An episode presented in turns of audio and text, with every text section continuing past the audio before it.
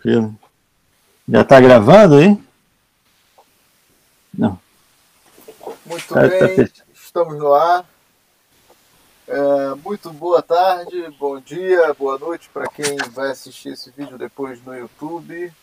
Estamos ao vivo, esse é o Tempo Nublado, o programa semanal de comentário político e de conjuntura nesses tempos de pandemia, aqui no Instituto ah, de Educação de Angra dos Reis, Departamento de Geografia e Políticas Públicas.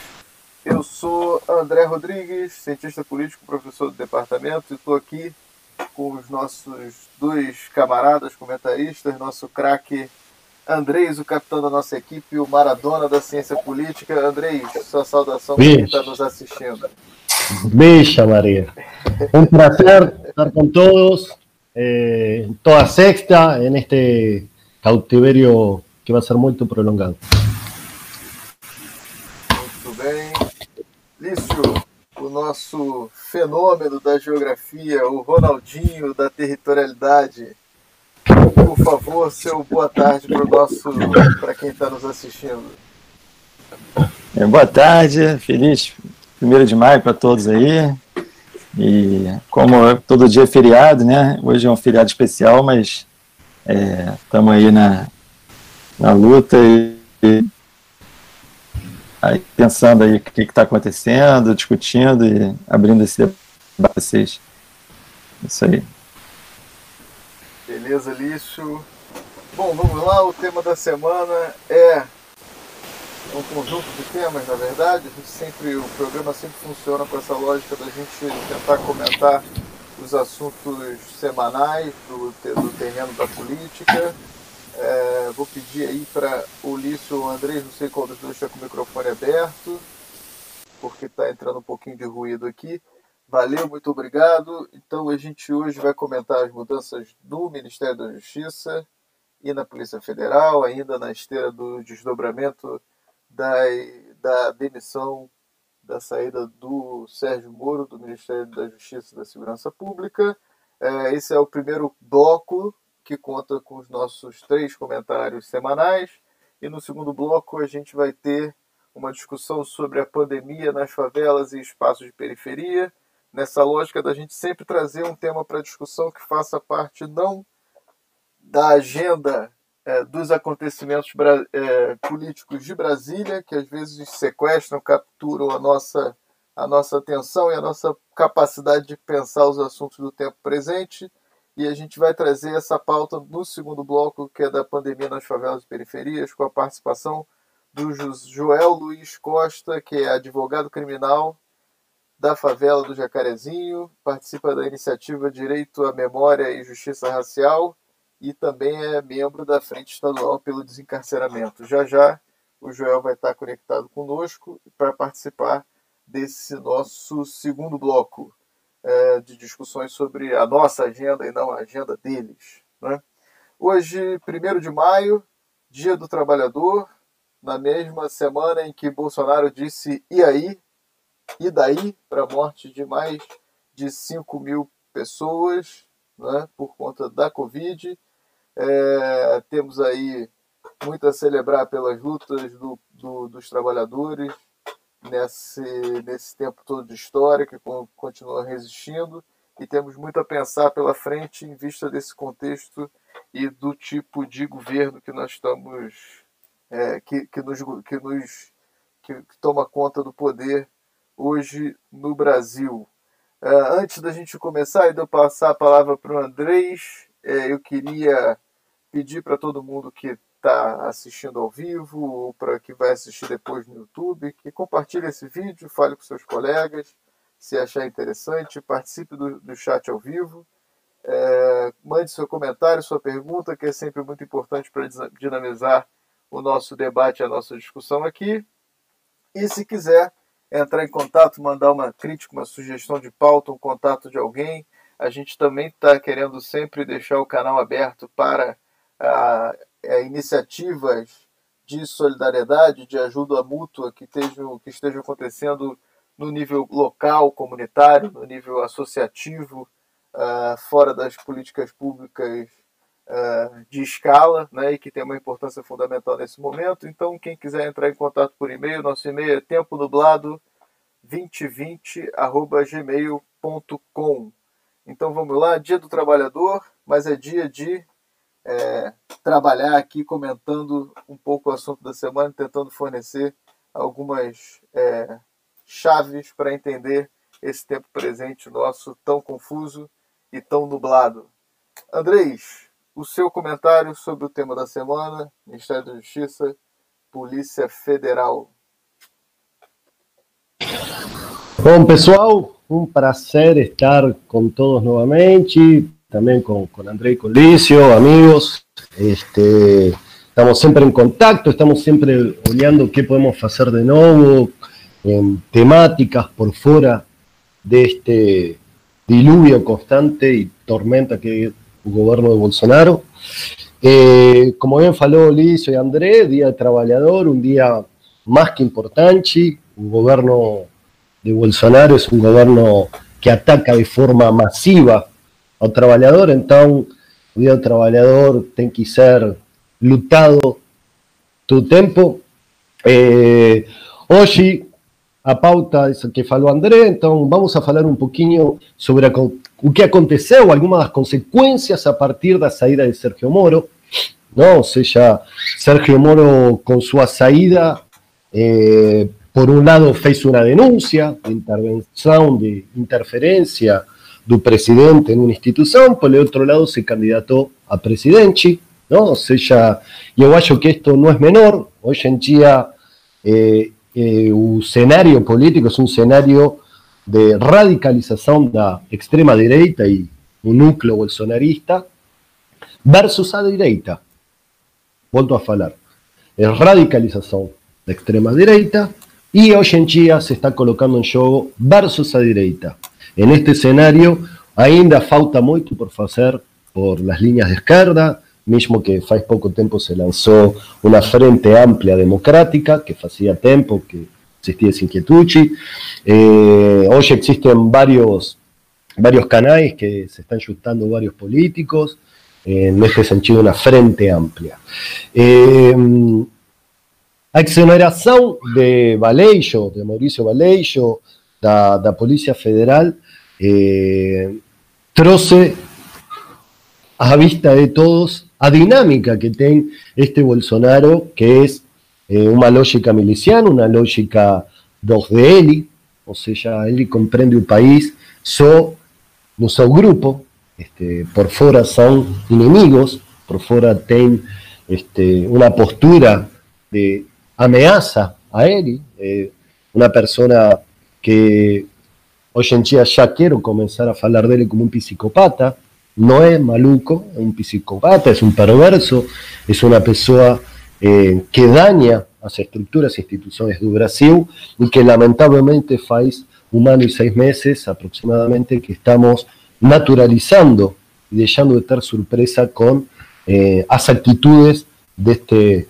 pequeño fascista que tenemos hoy en día en Brasil. Eh, volto a falar, fascista. Tiene todas esas características eh, que denominan y caracteriza un fascismo.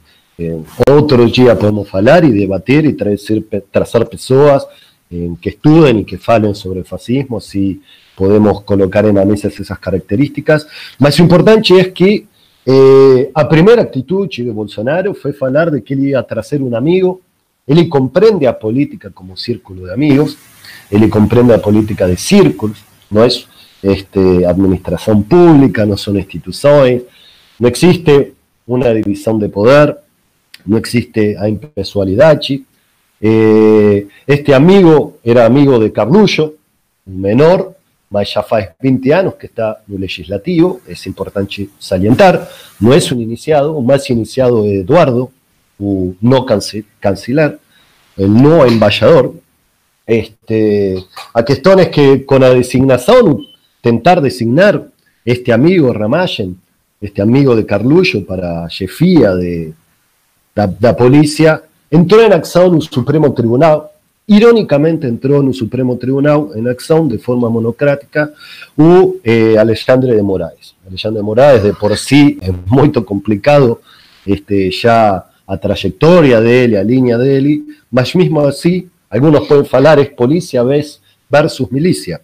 Mas a cuestión es que Alexandre de Moraes de forma individual eh, suspendió esa designación, esa nomeación por desvío de finalidad, y hay muchos juristas que están falando sobre a validez, no validez, si está si, no está, si está errado. Eh, de forma pessoal, eu considero eh, que el Supremo Tribunal no puede interferir en una designación del Poder Ejecutivo. Y esto trae esa discusión o que aconteceu en 18 de marzo de 2016 la designación de Dilma eh, nomeando a, Lula para Casa Civil, en marzo de 2016. En ese momento fue, si mal no lembro, Gilmar Méndez, que fez exactamente lo que, con diferentes argumentos, eh, o mismo que Alessandra de Moraes, y canceló a nomeación de Lula da Silva para Casa Civil. Yo lembro que ese evento fue determinante, imposibilitó y comenzó eh, un proceso de golpe, que ya venía más, eso materializó desde el Poder Judicial, desde el Supremo Tribunal, parte importantísima del golpe que fue evitar un mayor articulador político de la época, que era Luis Ignacio Lula da Silva, fuese jefe de la Casa Civil. Eh, en este momento se puede hacer una interpretación, bueno, estamos en un mismo nivel de un proceso de impeachment, en un mismo nivel, en un proceso de renuncia en este gobierno de Bolsonaro, que a cada día que pasa, ten más que salen las filas de él que entran. Esto no significa que Bolsonaro no tenga apoyo. Lembremos que Dilma eh, llegó a tener en un momento casi un 12% de aceptación popular, hoy Bolsonaro tiene un 30%. Mismo con la saída do seu camisa 10, Sergio Moro, do o que carimbaba o, a contra o combate contra a corrupção, este, hoje em dia as pesquisas mostram de que Bolsonaro tem aproximadamente um 30% de apoio.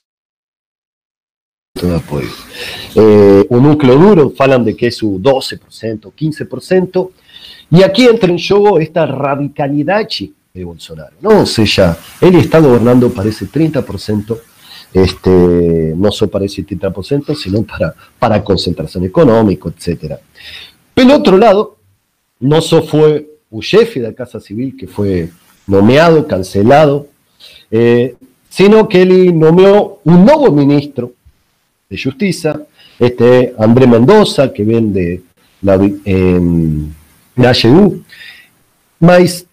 pose de André Mendoza, él faló que él es un servo de Bolsonaro y calificó a Bolsonaro como profeta. Este, ese terriblemente evangélico, ¿no? Eh, o que trae eh, una serie de problemáticas, ¿no? Sea, desde, desde institucionales, eh, los significados de ese discurso en un Ministerio de Justicia, la influencia que puede estar también la policía, las otras instituciones. Más a cuestión es que André Mendoza tomó pose, la suya pose, estaba Toffoli, estaba Gilmar Méndez, intentando de cierta forma dar una institucionalidad eh, a cada día que pasa, Bolsonaro haya de que trazar todo gabinete en un momento de pandemia y de isolamiento físico o distancia física, va a dar más respaldo a él, es muy problemático también para educación y para mostrar que uno tiene que estar distância social, mas é, o, o tema que coloca é, esta situação de a suspensão e interferência e suspensão posterior de, de, desse novo chefe da Polícia Federal, o novo ministro, eh, traz a questão, a situação da polícia, a milícia e os militares dentro deste governo, ou dentro deste governo fascista. Eh, eu vou deixar mais para André, que fale mais de polícia e milícia, que, que, que es especialista no tema, mas é interessante que existiram muitas eh, declarações archi archivos sobre a questão militar. Bueno, os militares saem, os militares não saem. Que vai acontecer com os militares disto? Volto a falar o que já falamos em todas as vezes que estivemos neste mesmo lugar, os militares são parte. Os militares têm, são o sector institucional que mais ganhos teve institucionalmente com Bolsonaro. Os militares estão no poder, têm vantagens e tiram vantagens para eles, e eh, a cada dia que passa tem maior participação. Eh, eu anotar que quando, quando Sérgio Moro saiu, falam que sectores do governo militar estavam chateados com Bolsonaro porque não tinha avisado eles a situação. Esto significa que de todas las otras situaciones absurdas, que es básicamente el gobierno Bolsonaro, él sabía. Por lo tanto, ellos son conniventes y cómplices de todo el proceso de esta destrucción institucional y caos institucional que está haciendo el bolsonarismo. Eh, entonces, la pregunta es, ¿y qué va a acontecer con los militares? Los militares, como nunca en historia reciente, es Primero es a mayor cantidad de participación que está en el gobierno eh, y por en cuanto son el gobierno. ¿eh? Ahora, existe un movimiento en este proceso, existe un movimiento interesante que, que muchos están falando. Ahora, el presidente Bolsonaro, fascista Bolsonaro, está indo para un centrão. Va a hacer lo que se fala a velha política brasileña del, presidencialismo de coalición. Ten, ten tiene un rasgo, una característica, ese centrón, ese negociar de forma espuria o peor que tiene la política, es que ellos no tienen problema de estar en el gobierno y otros ya dejar el gobierno. Aliás, con Dilma Rousseff, cuando ellos eran parte del gobierno y estaban en los ministerios, fueron parte del proceso de impeachment de la. Entonces, que Bolsonaro se aproxima al centrón no significa que el Centrão no se anima a dejar el barco de forma inmediata o mismo no gobierno. Então, o Centrão procura interés propio. No significa que es un aliado ideológico dele. O que Bolsonaro está haciendo es tentar sobrevivir en este proceso. Muy interesante que a nivel de popularidad de Bolsonaro está en un 30%. Ahora, o que aumentó fue a imagen negativa pasó de 33 a 45% a imagen de Bolsonaro negativa. Eso significa que Bolsonaro va a ir radicalizando cada vez más para estar con el apoyo de este 30%. Lembremos que Dilma llegó a tener casi un 12% en su peor momento. Y lembremos que Temer el peor presidente de peor imagen del mundo, positiva del mundo, alcanzaba casi un 5%. Mas lembremos que quase a maioria absoluta do parlamento apoiava Temer. Então, o que temos que olhar é qual é o parlamento eh, que tem hoje em dia eh, Bolsonaro, quais são as intenções, não confundir uma negociação temporária interessada do Centrão com um apoio ideológico de todo este processo.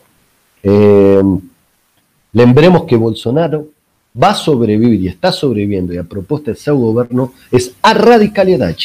Por eso, como ya falamos, André, Licio, eh, ya falamos muchas veces, eh, un régimen está se fechando, no se abriendo.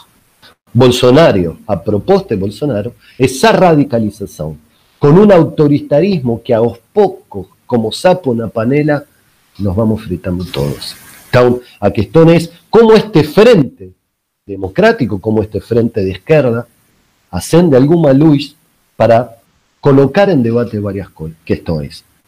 Quiero, quiero lembrar que en este proceso de pandemia, eh, ella, ella tiene un proceso que se está multiplicando las mortes y ya a perversidad de Bolsonaro es notoria. ¿no? A, a, a, desdén, a falta de empatía con a morte eh, es rotunda. Mas isso não faz cair o 30%.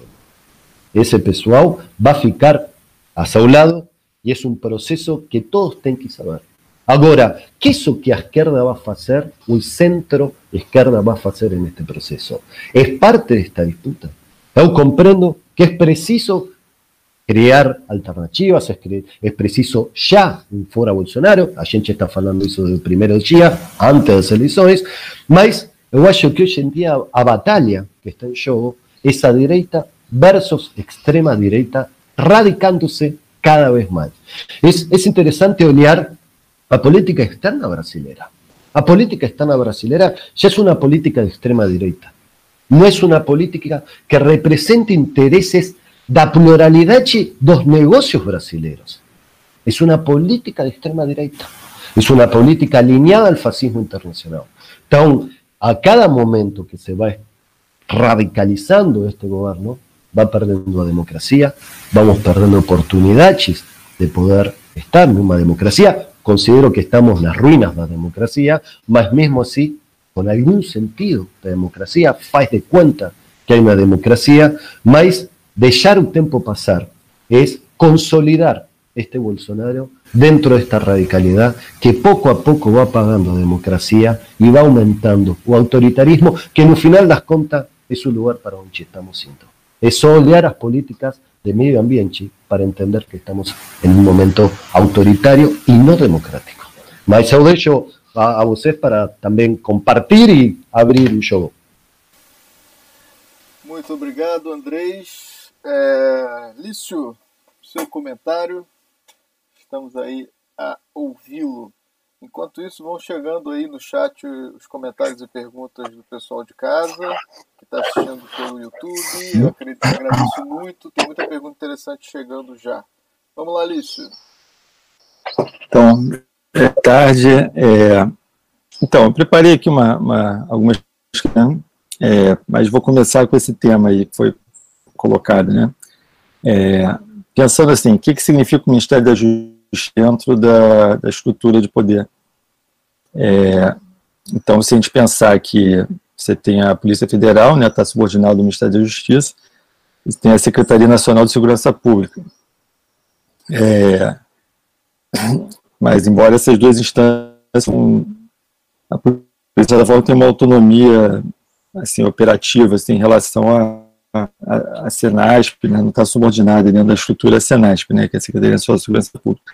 Mas é, eu acho que três aspectos a gente pensar na estrutura da, da segurança, né, porque lembrando que é o Ministério da Justiça e Segurança, né, e assim, a gente pensar nessa estrutura da segurança no Brasil, a gente pode ver que é, alguns problemas que podem emergir, que já estão emergindo, né, latentes, no, no ano passado, início desse ano, né, ressurgir é, e,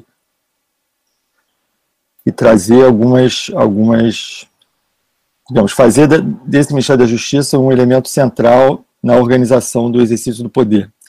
É, isso tem a ver com, em primeiro lugar, com a relação do Ministério da Justiça com as demais agências, né, com, assim, principalmente Polícia Federal, tem o setor de inteligência geral, embora tenha feito falado nessa questão que o Ramagem ele era um amigo, né, filho do presidente, mas ele era também o cara que vem da BIM.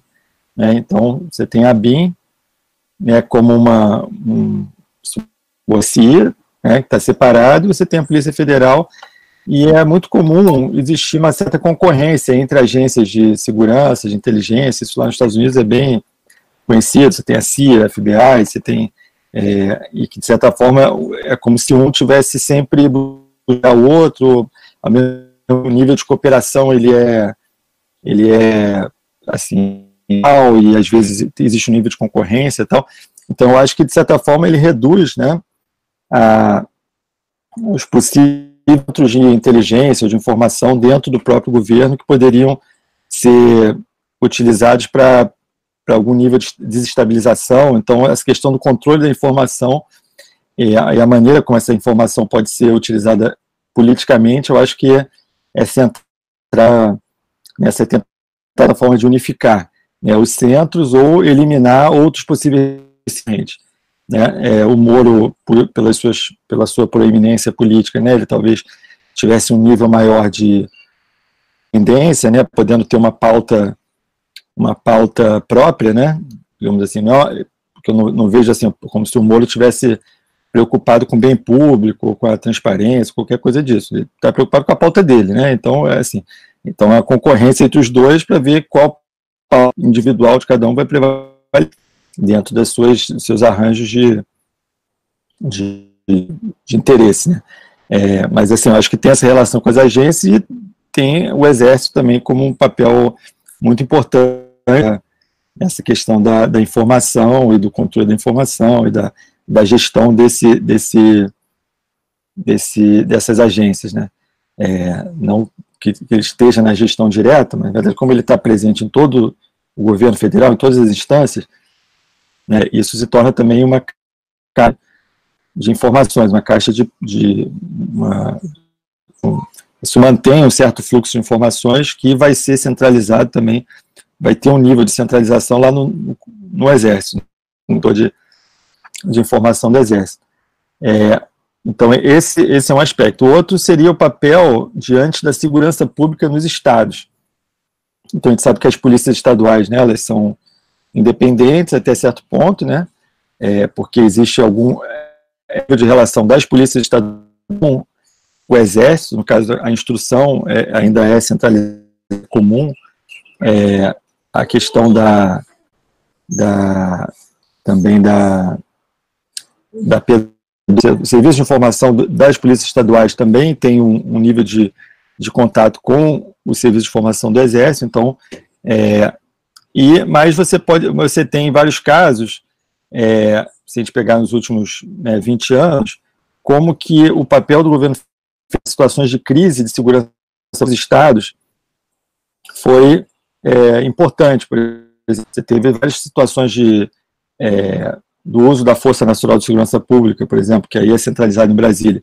Né? Então, para situações de greves de, de policiais ou situações de grande crise de de Segurança Pública, é, você tem é, a GLO, né, que aí não passa pelo Ministério da Justiça, mas é que é, é Ministério da Defesa, né, Exército, e essa GLO foi utilizada, bastante utilizada em situações de, de GLO é a garantia da lei, em situações de, de crise de segurança pública.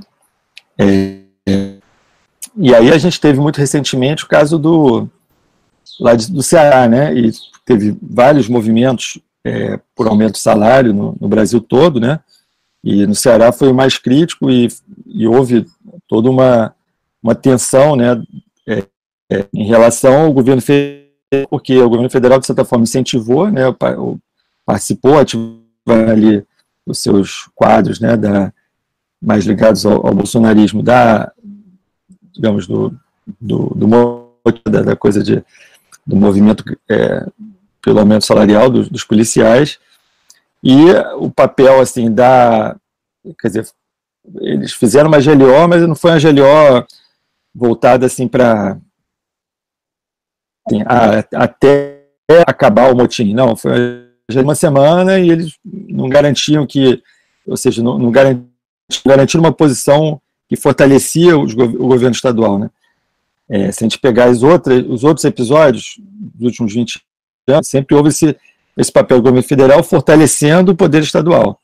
Né? É, isso muda um pouco o padrão em 2018, com a intervenção federal, que vai ser justamente, e que eu acho que tem, é, que é um pouco um ensaio do que pode, do pode vir a acontecer em casos de, de crise de segurança relacionadas a, a, bem, a toda é, de saúde e, e social que, que, que, vem com a, com a pandemia. Né? Então, é, é, ou seja, você pode ter situações que estados né, comecem a entrar em, em, em colapso, né, o próprio papel da, da polícia ali na relação com o governador, ela está bastante é, bastante conflitiva, né? Se pegar o caso de São Paulo, é, é, outros casos no, no, no, no Ceará, né? É, mas teve também outros movimentos no Nordeste. Então, acho que o papel de mediação do Ministério da Justiça, nesse caso, é, vai ser cobrado, e aí, é, assim, a base né, das polícias, geralmente são mais, mais próximas ao, ao Bolsonaro, né, quer dizer, talvez possa gerar algum tipo de conflito federativo nessa, nessa dimensão, e nesse caso o Ministério da Justiça seria um ator importante, né, é, seria como mediador, né, mas vai, pode ser um ator extremamente disruptivo, ele justamente entrar empoderando os, as polícias estaduais no confronto com seus governantes. Assim, eu penso nessas dois elementos, né, que se a gente pensar, é, essa dimensão da, do Ministério da Justiça e da Segurança Pública. E o que, que pode estar tá sendo. Está sendo. Está tá ocorrendo, né? A, a, despeito dessa questão mais do coro, Bolsonaro e tal, mas eu acho que. Ou seja, está havendo uma acomodação, uma certa acomodação, mas aí mais próximas à linha bolsonarista. Não que, o, que a do Moro fosse muito diferente, mas é isso. Você já, já cria um outro centro, um outro um outro centro de poder, né, que, que tem um impacto, tem uma influência social, tem uma influência midiática. Então, se você reduzir o centro de poder e centralizando ele, né, no, no comando central da, do, do, governo federal, então é, isso facilita o trabalho para ele e para os generais também do, do GSI, do, do, Exército também, então que tem muito muita relação com isso, né?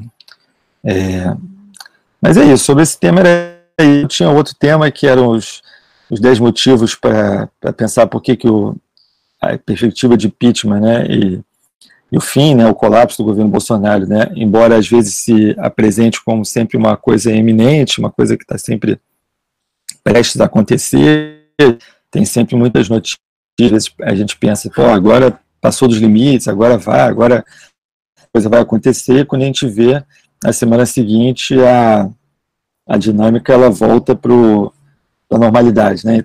Então a crise que uma semana é uma crise, na outra semana aquilo está normalizado e assim vai sucessivamente acontecendo desde o do início do governo.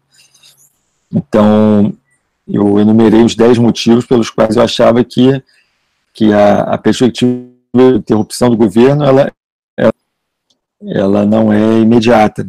É, e a gente ou vai conviver né, com essa dinâmica aproximativa, sempre como se as coisas fossem a, a, cair e depois se normaliza, e, e, isso mexe um pouco com o nosso psicológico, o nosso emocional, da gente pensar é, que as coisas estão sempre prestes a acontecer, só que isso, isso vai capturando a nossa capacidade de, de iniciativa. Né, é, e que essa iniciativa, quando ela é colocada somente diante da opção de, de ou de renúncia, ou de né, uma frente, grande frente nacional, superar o, essa, esse governo, a gente fica, de certa forma, capturado pela iniciativa deles. É, é, é, porque, assim, não existe uma força real, né, que no campo da esquerda, no campo da oposição, no campo do, dos trabalhadores, né, da, da organização dos trabalhadores, que possa fazer frente agora, né, imediatamente, a, a sendo colocado. Ou seja, é, e aí, quanto mais a gente adia, né, esse, né, ou seja, enquanto a gente não impor nossa própria pauta, a gente fica numa pauta muito reativa, né, e, e aí fica difícil a gente colocar é,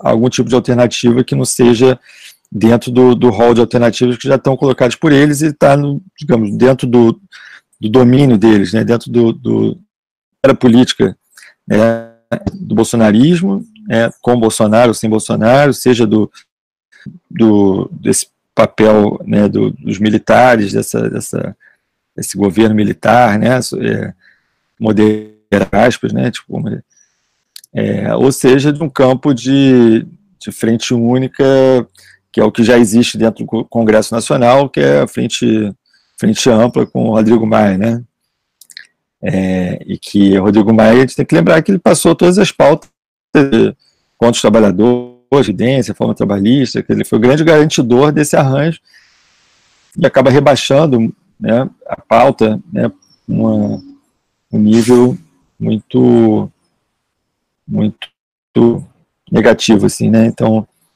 e não constrói uma força autônoma capaz de, de aí realmente é, colocar em xeque essas essas políticas. Então, muitos têm, por exemplo, essa semana Estão comemorando que hoje, né, montou o virtual, né, que ter um ano, reuniu Fernando Henrique e Lula. É, agora, vai olhar 31 anos atrás, né, provavelmente estão se referindo a direta já, né, é, assim, olha a capacidade de organização que se tinha os sindicatos, os movimentos, movimento estudantil, movimentos de, no campo, na cidade, movimento de direitos humanos, é, sei lá, artistas, movimento de bairro, quer dizer, você tinha, você tinha uma força real, né? Então você fazia uma frente ampla, mas é uma frente ampla dentro de você conseguir impor uma série de pautas, né? É, como se que se materializaram na, na, Constituição, se materializaram em diversas conquistas sociais nos anos 80 e que agora é justamente um momento de total retrocesso. E aí se fantasia uma certa imagem ah, da frente ampla, da coisa, e e eu acho que isso, isso acaba sendo um atraso, porque a gente sempre adia o desafio de construir uma força autônoma é, e que coloque em pauta os interesses dos trabalhadores, é, de modo geral, e que hoje em dia estão sendo atacados, né, estão sendo tão é, vilipendiados aí com tanto né, com, a, com as mortes, né, que estão sendo, sendo avassaladoras aí em vários lugares, quanto com a a situação econômica que está deixando todo mundo uma situação de desemprego, de penúria, né, e que, e que vai ser muito difícil, né, segurar sem uma mudança de, de perspectiva do governo. É, e aí eu acho que a gente radicalizar nesse ponto. Né? Eu acho que essa pauta ela tem uma condição de disputar no campo do real, no campo da, das pessoas, no campo do, do daquilo que elas estão sofrendo imediatamente, e muitas vezes a, essa, essa nuvem da, né, que fica né, pairando em torno dessa, desses interesses né, é, do, do governo cimenta um pouco, né, porque tudo acaba desviando um pouco a atenção das questões centrais. É, e a gente tem que criar formas de, de não ser capturado por, por isso, né, mas é, é um pouco isso. Depois, na outra rodada, eu, eu numero aqui os 10 motivos. Um abraço. Valeu, obrigado, Lício. É... Bom, o meu comentário, ele dessa semana, eu, vou, eu tentei mais é, estabelecer um mapa desses movimentos, né? Assim, como eu disse na semana passada e como a gente vem, vem dizendo, Andrei sempre fala isso, a gente aqui não tem é, pretensão de se colocar como um oráculo né, do que vai acontecer e nem como, como tradutores é, de é, uma compreensão completamente sistemática desses processos todos que a gente tem atravessado, que são muito é, complexos e, e, muito angustiantes também, o que dificulta bastante é, a tentativa de leituras um pouquinho mais lúcidas e mais estruturadas. O que a gente tenta fazer aqui é trazer alguns pontos para uh, motivar uh, alguma interpretação desse contexto, para a gente se situar em que ponto a gente está e tentar minimamente indicar as chaves do que virá. Porque como tanto o comentário do Andrés quanto o do Lício sinalizam muito bem nessa primeira rodada, e a gente tem vários, vários comentários bastante interessantes chegando aqui pelo chat. E logo depois da minha fala aqui, eu vou partir para essas perguntas e comentários que foram feitas. Né? É, a gente tem um cenário em que a gente precisa pensar em aonde depositar energias. Né? A gente faz apostas é, vãs na política, se a gente embarca naquilo que, que é agenda, que é uma agenda que não é nossa, que é uma agenda que às vezes é colocada pela grande mídia, que é colocada pelos veículos de comunicação, a gente fica sempre a reboque realmente do contexto. Né? Então, tentar entender um pouquinho a mecânica dos fatos de maneira é, mais sistemática e colocar algumas perguntas também para reflexão. Né? Então, é, o Moro caiu é, e trouxe a sua queda, né, traz dois quadros que, a meu ver, são mais próximos do núcleo duro do bolsonarismo. Né? Uh, a gente tem visto esse processo, esse processo uh, no, na gestão ministerial, ele não é o primeiro caso, nem será o último. Muita, muita gente já fala que talvez o próximo da fila seja o, o Paulo Guedes. A gente falou aqui semana passada desse processo de depuração, né, de, de de um avanço do bolsonarismo sempre para uma tentativa de é, deixar ficar o seu núcleo duro. E aí o que eu chamo desse núcleo duro é, seria, vamos dizer, nessa composição de poder, aquilo que é a facção mais ideológica. E quando eu digo ideológica é porque ela é impregnada por uma ideologia que combina dois imaginários, o militarismo e o imaginário miliciano. Uh, eu acho que essa é a espinha dorsal do governo. Eu acho que essa é a espinha dorsal do, do arranjo de poder que, é, se, não, se não é o arranjo de poder que colocou Bolsonaro no poder, é o arranjo de poder que o garante. Né?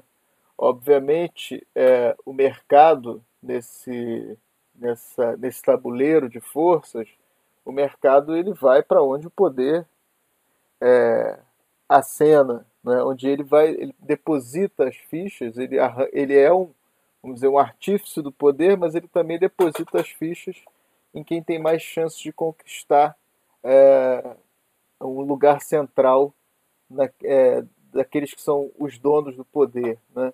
Mas falando especificamente do, do bolsonarismo como essa, essa forma de poder que gerou esse, esse governo, esses dois, esses dois componentes ideológicos e imaginários, o militarismo e o, a, uma ideologia miliciana, e aqui eu já queria ressaltar o fato é, de que eu estou tratando, quando eu falo de milícia aqui, tanto do ponto de vista uh, da, da, existência de organizações criminosas né, que atuam em territórios em diversos lugares do Brasil, sobretudo no Rio de Janeiro, Estou falando tanto desse tipo de organização criminosa quanto de um tipo de ideologia. Né? É, e quando eu falo de uma ideologia miliciana, eu estou falando sobretudo de uma ideologia que aponta para a, a capacidade de matar ou de o poder de matar como uh, um aspecto produtor da ordem.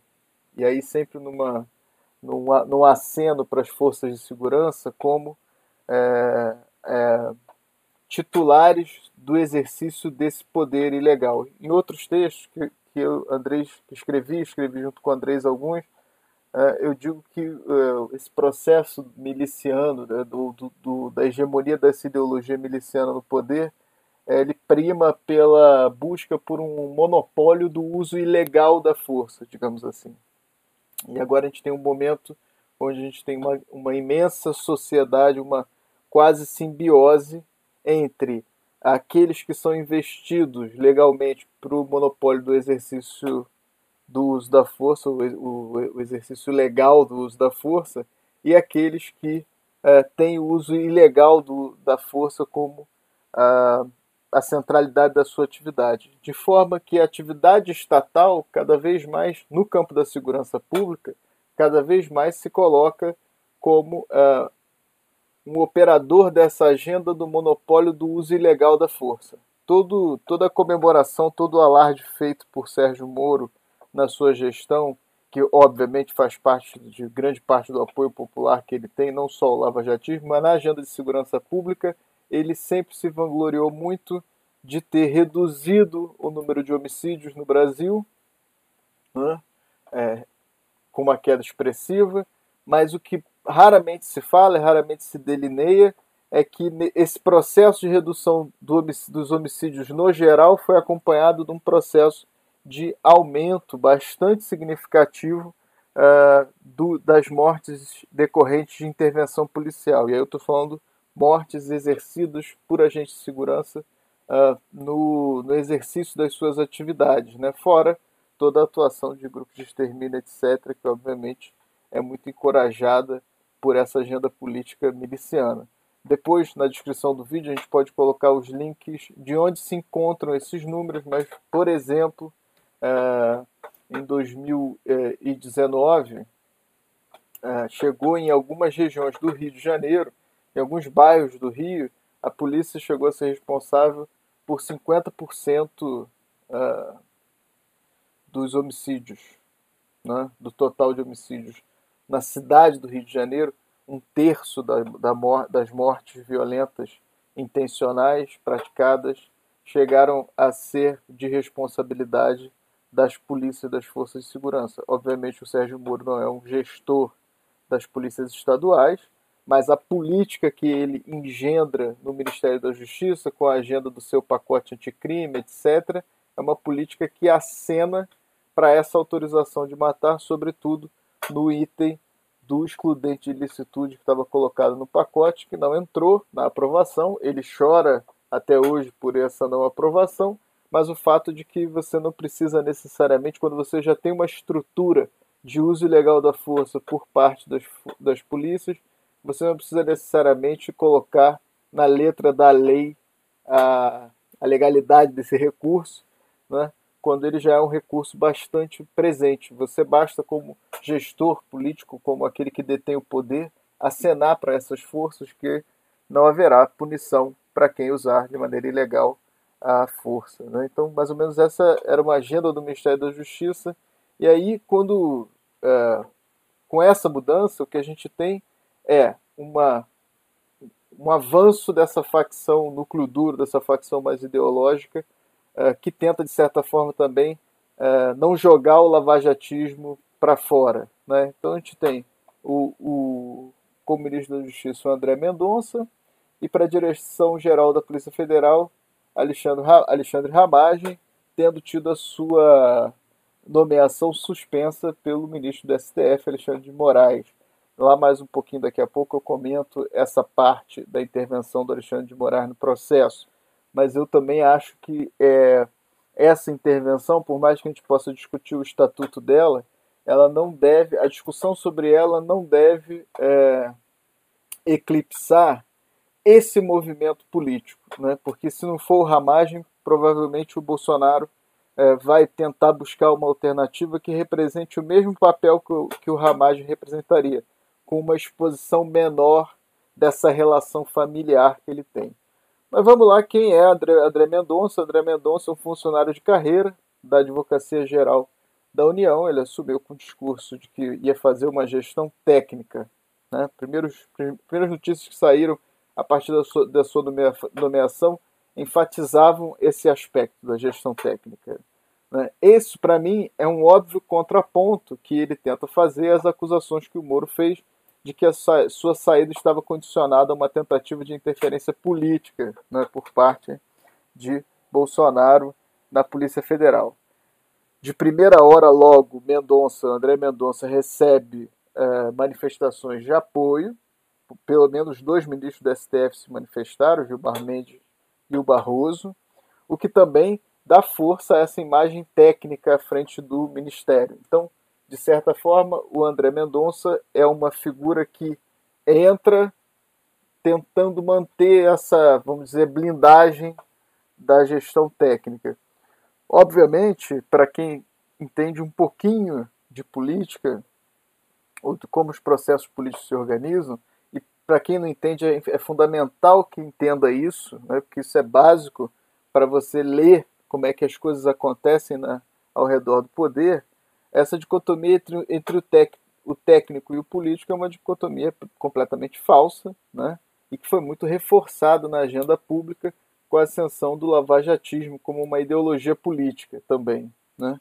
É, como eu comentei na semana passada, o que estava em jogo era uma preservação não da, de uma capacidade técnica para Moro, mas de sua própria capacidade de controle político de uma instituição do seu ministério, que é, é uma das suas fontes de poder. Né? A relação entre um, o lavajatismo e a atuação da Polícia Federal deu até filme, um filme é, que a gente fica na dúvida se é um filme sério ou se é uma comédia. Né? É, Polícia Federal, a lei é para todos. Já fazendo uma propaganda aqui dessa extraordinária obra da nossa filmografia brasileira. Né? A questão aqui, então, não é, portanto, é de forma. Não é, não é questão de forma, de procedimento, se a coisa é técnica ou não é, mas é de conteúdo. A questão aqui, portanto, não é saber se o Bolsonaro pretendia interferir politicamente na Polícia Federal. Não é se, mas qual interferência ele pretende promover. Como eu já disse um pouquinho é, vou reforçar agora, o André Mendonça representa, ele cumpre duas funções. Uma, garantir esse verniz tecnocrático que é tão caro para o lavajatismo.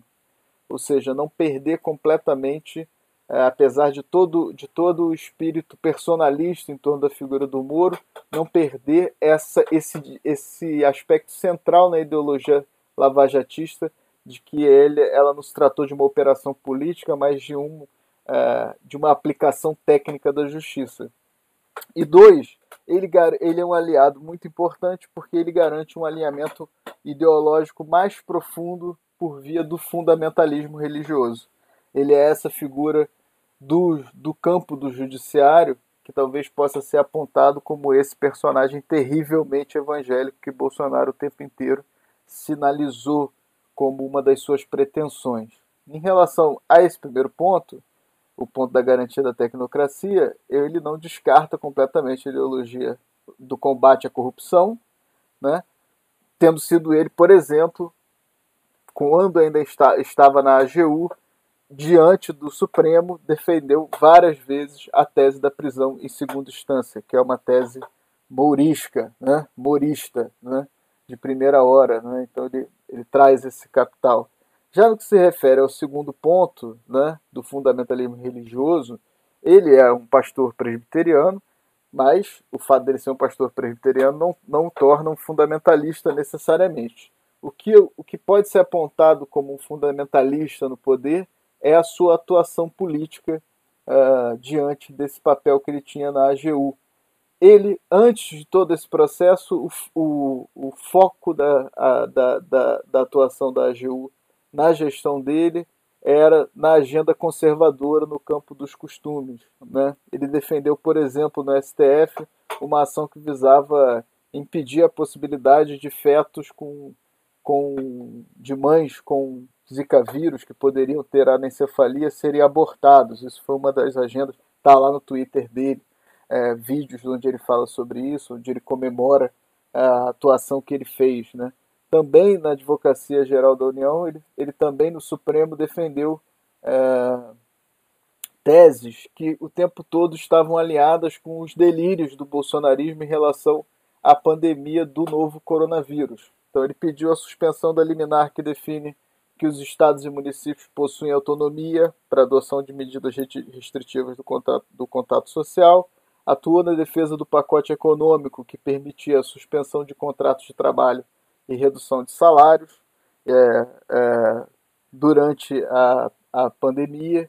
É, derrotou, inclusive, uma posição do Lewandowski que determinava que essas medidas só poderiam ser tomadas com um acordo sindical, além de sustentar né, é, na, na AGU diante do Supremo a tese de que casas lotéricas e templos religiosos fossem elencados no rol das atividades essenciais da pandemia. Isso é público, está no, na conta de Twitter dele, você pode ir lá consultar. Antes da crise ainda, já ainda em 2019, ele anunciou na conta de Twitter dele a participação dele num acordo de repasse de 152 milhões à prefeitura do Rio de Janeiro para investimentos na área de saúde. Na foto do acordo publicada no Twitter dele estão ele, o prefeito Crivella e o senador Flávio, Flávio Bolsonaro e o ex-secretário executivo do Ministério da, da, da, Saúde, todos os três de mãos dadas, assim, unindo forças e comemorando isso. Né? Flávio Bolsonaro, como se sabe, figura é, investigada por possibilidade de ligação com os milícias do Rio de Janeiro. Então, Mendonça é uma tentativa de é, aprofundar o idealismo, do, o, o bolsonarismo ideológico com a manutenção desse capital lavajatista. Mas diante do, desse movimento político de Bolsonaro, ele é escolhido não como um, um, vamos dizer, um protagonista, ele é um efeito colateral. Ele é mais um, um efeito colateral da crise do que o cerne dela. A, a crise, portanto, está na nomeação de Alexandre Ramagem para a Polícia Federal. Ramagem teve a sua nomeação suspensa por Alexandre de Moraes. Ele é o personagem central dessa trama. Ele é a figura de confiança de Bolsonaro que custou a demissão de um dos ministros mais populares do governo. Quem é Alexandre eh, Ramagem? Ah, já, já teve muitas notícias sobre isso, mas um breve perfil. Ele é delegado federal, amigo pessoal da família Bolsonaro, atuou na segurança do então candidato à presidência, mas também possui um pedigree lavajatista de início. Ele atuou na equipe é, da operação, tendo sido indicado por, pelo próprio Valeixo na época, pra, no início do governo, para a superintendência da PF do Ceará. Mas as relações com o núcleo central, central do lavajatismo já eram um pouco conturbadas, como mostra a matéria do Intercept dessa semana, né? onde já havia lá no, na, na, em mensagem da Vaza Jato desconfianças dos promotores da Lanhol, etc., sobre a atuação do Ramagem. Ele era acusado de é, ser muito petista, né? como um recurso é, básico da extrema-direita hoje, é dizer que tudo que está desalinhado com, suas, com seus núcleos duros ideológicos é petismo e esquerdismo, como tem acontecido com vários dissidentes do bolsonarismo que são chamados hoje de nova esquerda. Então, pelo que tudo indica, é, suas relações com a família Bolsonaro passaram, então, em 2018, a ser o eixo central da sua situação política. Né? Ele, é, ele, portanto, ele faz um movimento de migração do lavajatismo para o bolsonarismo puro sangue. Em agosto de 2019, foi nomeado para a chefia da ABIN, o Lício já falou disso. Não é qualquer agência, é a Agência Brasileira de Inteligência, né? é, é agência que pode, por exemplo, espionar a sua vida, grampear políticos, etc., né, com o aval dos três príncipes herdeiros, o 01, o 02, o 04. Né, esse sim, o núcleo duro dessa experiência proto-monárquica ou fascista que é o governo Bolsonaro. Logo que foi, é, logo é, o seu nome, que o seu nome foi ventilado para o cargo, circulou no noticiário para o cargo agora da superintendência da, da chefia da Polícia Federal, para a Direção-Geral da Polícia Federal, circularam fotos né, de, dele junto com Carlos Bolsonaro e o Léo Índio, o famoso Léo Índio, numa comemoração de Réveillon, do Réveillon neste ano. Então, portanto, é uma figura que tem uh, um papel, uma relação muito pessoal com a família Bolsonaro. Novamente, querendo afastar da dimensão técnica a sua nomeação e da suspensão é, pelo, pelo, SE, pelo STF, eu não, não gostaria de entrar especificamente nesse assunto, é, eu queria mais entender o componente político dessas relações. A pergunta que fica é por que Bolsonaro deseja, nesse momento, uma pessoa de confiança à frente da Polícia Federal? O que ele alegou foi que ele precisa de uma resposta às investigações do caso da sua facada naquele infame pronunciamento da piscina aquecida e metro 04 pega geral e etc, etc, né, que todo mundo assistiu estarrecido. E nesse pronunciamento ele novamente se utiliza cinicamente é, do, do evento do seu atentado para minimizar o interesse público pelas investigações do assassinato de Marielle Franco. Então ele diz: todo mundo quer saber quem matou Marielle, eu quero saber quem tentou me matar. Mas já se sabe que as investigações sobre o caso Adélio foram encerradas, tendo sido comprovado que ele agiu sozinho e não agiu de plena posse de suas faculdades mentais. Isso é uma investigação encerrada. Desse mato, portanto, não sai cachorro, a não ser que se construa uma peça de teatro do absurdo na qual se estabeleça aquilo que Bolsonaro o tempo inteiro insinua, que é uma ligação entre Ale, o Adélio e lideranças da esquerda. Então me parece que Bolsonaro quer chamar atenção para isso, mas o interesse é outro. Em contrapartida, dois dos seus filhos tiveram condutas que justificavam é, investigações por atos criminosos, investigações essas que provavelmente seriam conduzidas grande parte pela Polícia Federal, principalmente no caso de, de Flávio Bolsonaro, que é um, um, um, senador da República. E aí temos duas, dois filhos no núcleo dessa ideologia miliciana ou dessas possíveis relações com o milicianato. É, de um lado, o Carlos Bolsonaro, que seria o possível gestor, e aí temos, temos milícias aí on, online e offline, vamos dizer assim. Ele seria o possível gestor dessa máquina, de uma máquina de fake news, fazendas de disparos em massa e crimes eleitorais, é, possíveis crimes eleitorais, é, que logo depois que, que as denúncias emergiram, é, houve notícias de que é, é, é, organizações que, que monitoram robôs na internet perceberam um, uma explosão de perfis falsos subindo hashtags de apoio a Bolsonaro. É quase que fosse uma, uma confissão de culpa, né? Então eu sou denunciado por comandar uma milícia digital e aí logo depois da minha denúncia essas milícias digitais, uma milícia digital um conjunto de milícias digitais passam a atuar em sua defesa. Não, eu não estou fazendo nada não aqui, eu vou até botar minhas milícias digitais para me defenderem. O outro é o senador Flávio Bolsonaro, que é, é suspeito de envolvimento com grupos milicianos do Rio de Janeiro, inclusive com uma organização criminosa é, é, acusada de ter executado Marielle Anderson. Né? Em março de 2018, é, o escritório do crime.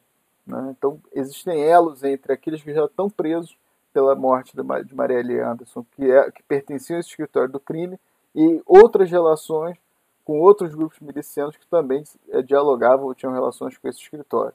Então, ramagem, portanto, é obviamente uma peça-chave para uma possível blindagem dos filhos nas investigações das quais é, os dois são alvos. Não parece haver nenhuma outra razão mais plausível do que essa que justifique esse movimento tão de tão alto custo para o governo.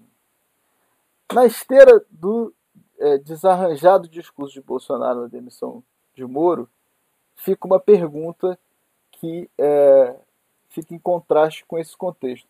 Por que essa obsessão de Bolsonaro com o caso de Marielle? Né?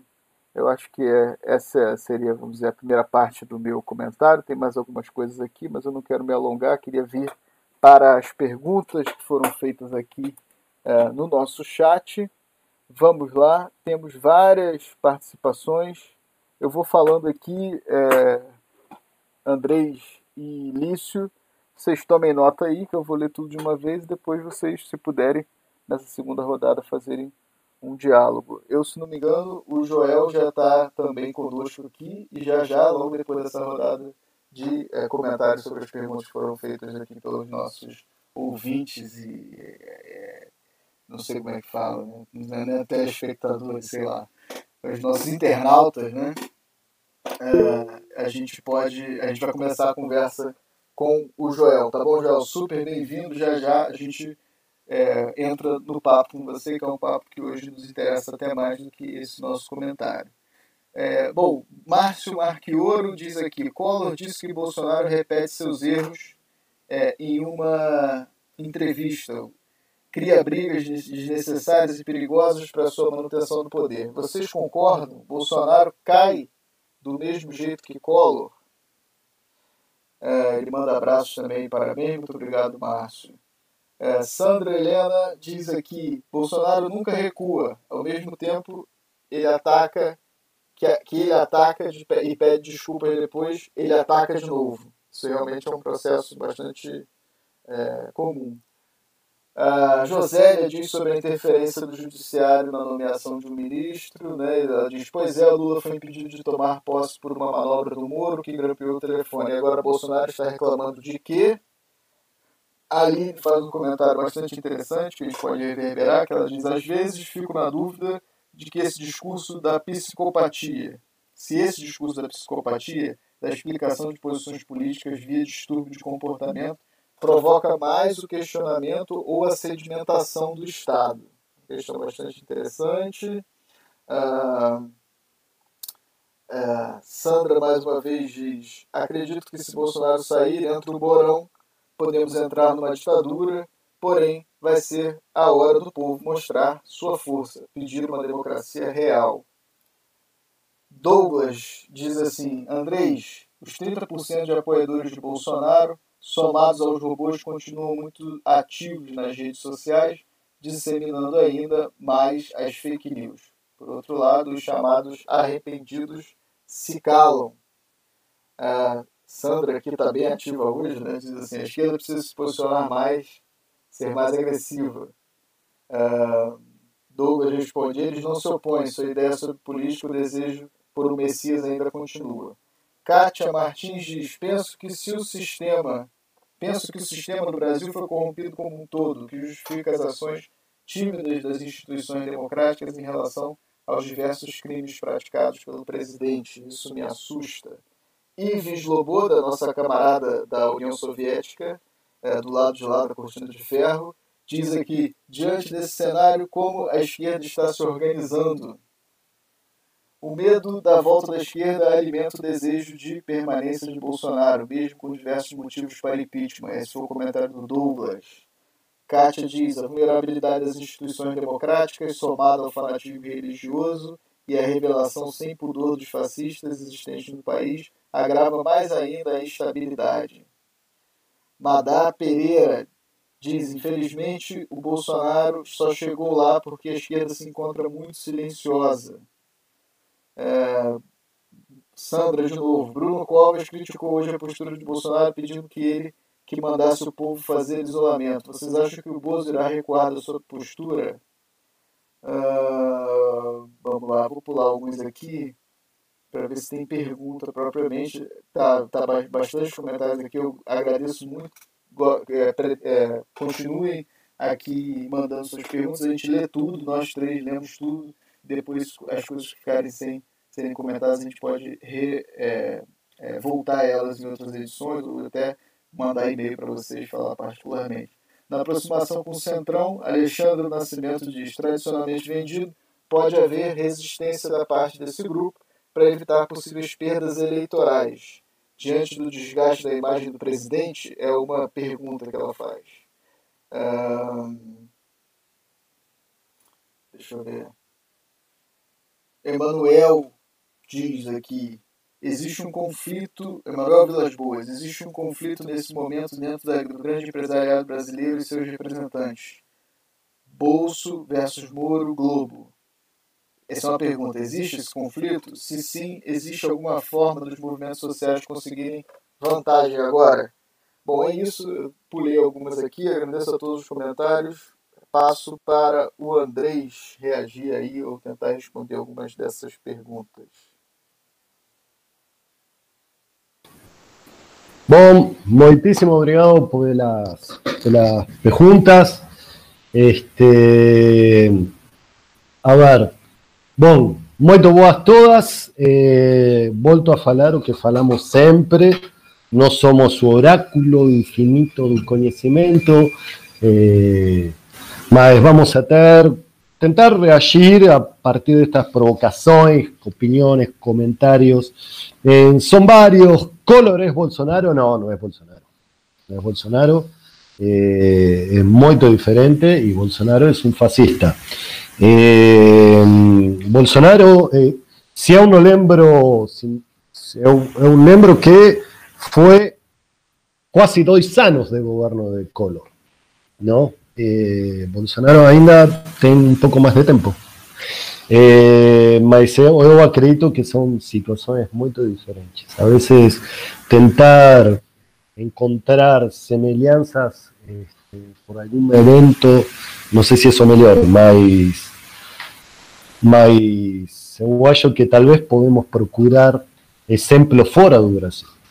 É, psicopatia si es bom falar de psicopatía. Eh, aún no lembro quién faló, no sé si fue, a ver, esperen un poquito. Eh, si es bom falar de psicopatía, que yo que está Aline falou, eu acho muito boa colocação.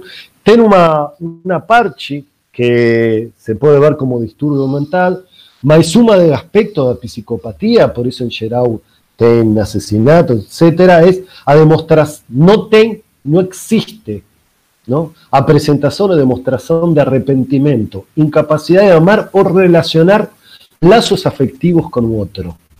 E-, egocentrismo extremo, incapacidad de comprender a otra experiencia. Hay características, y esto faló varios psiquiatras sobre Bolsonaro, falaron, es un perverso profundo con características de psicopatía. Eh, la verdad, yo estoy tomando, a partir de esos comentarios de psiquiatras, y también a partir de las declaraciones de que falaron los militares cuando expulsaron el, ámbito militar. está claro que, Bolsonaro no tiene remozo, no tiene vínculo, no consigue crear lazos, etc. Sí considero que tiene un carisma diferente a lo que fue un carisma de Lula, o que es un carisma de Lula, más tiene un carisma, tiene una, una fala que, que penetra muy, muy profundamente en la población eh, etc. Eh, no sé si contesté, mas eu acho que es importante trazer algunas características do presidente. sobre un 30% de apoyo, eu acho que fue Douglas. Es verdad, Douglas, este, o bolsonarismo entra na corrente da linha internacional de extrema direita, utilizando a tecnología, demostrando ainda más este, em, que antes se acreditaba que Internet iba a ser acceso para todos. La verdad que Internet demuestra profundas desigualdades sociales en muchísimos aspectos. Parte de eso es utilización de la tecnología para mantener un 1% del mundo en el poder.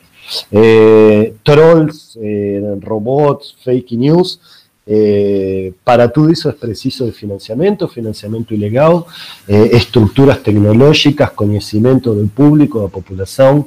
Eh, o ejemplo de Brexit y de, Trump es bastante claro en eso, cómo le ofrecieron un mapeamiento de todos Estados Unidos y cómo comenzaron a alcanzar ese público eh, blanco, deseludido, con un Obama que tracía un moralismo y incorporación de la pluralidad. Eh, eh, sobre izquierda, este es un tema que podemos discutir otro día y traer varias personas también para, para debatir de diferentes líneas de izquierda. Sobre la izquierda está paralizada, está silenciosa.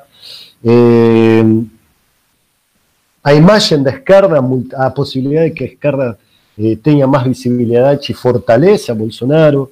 Eh, eu considero uma coisa, eu considero que existiu um golpe de Estado, eh, desde o processo bem um pouco anterior, mas existe um golpe de Estado, esse golpe de Estado está em andamento.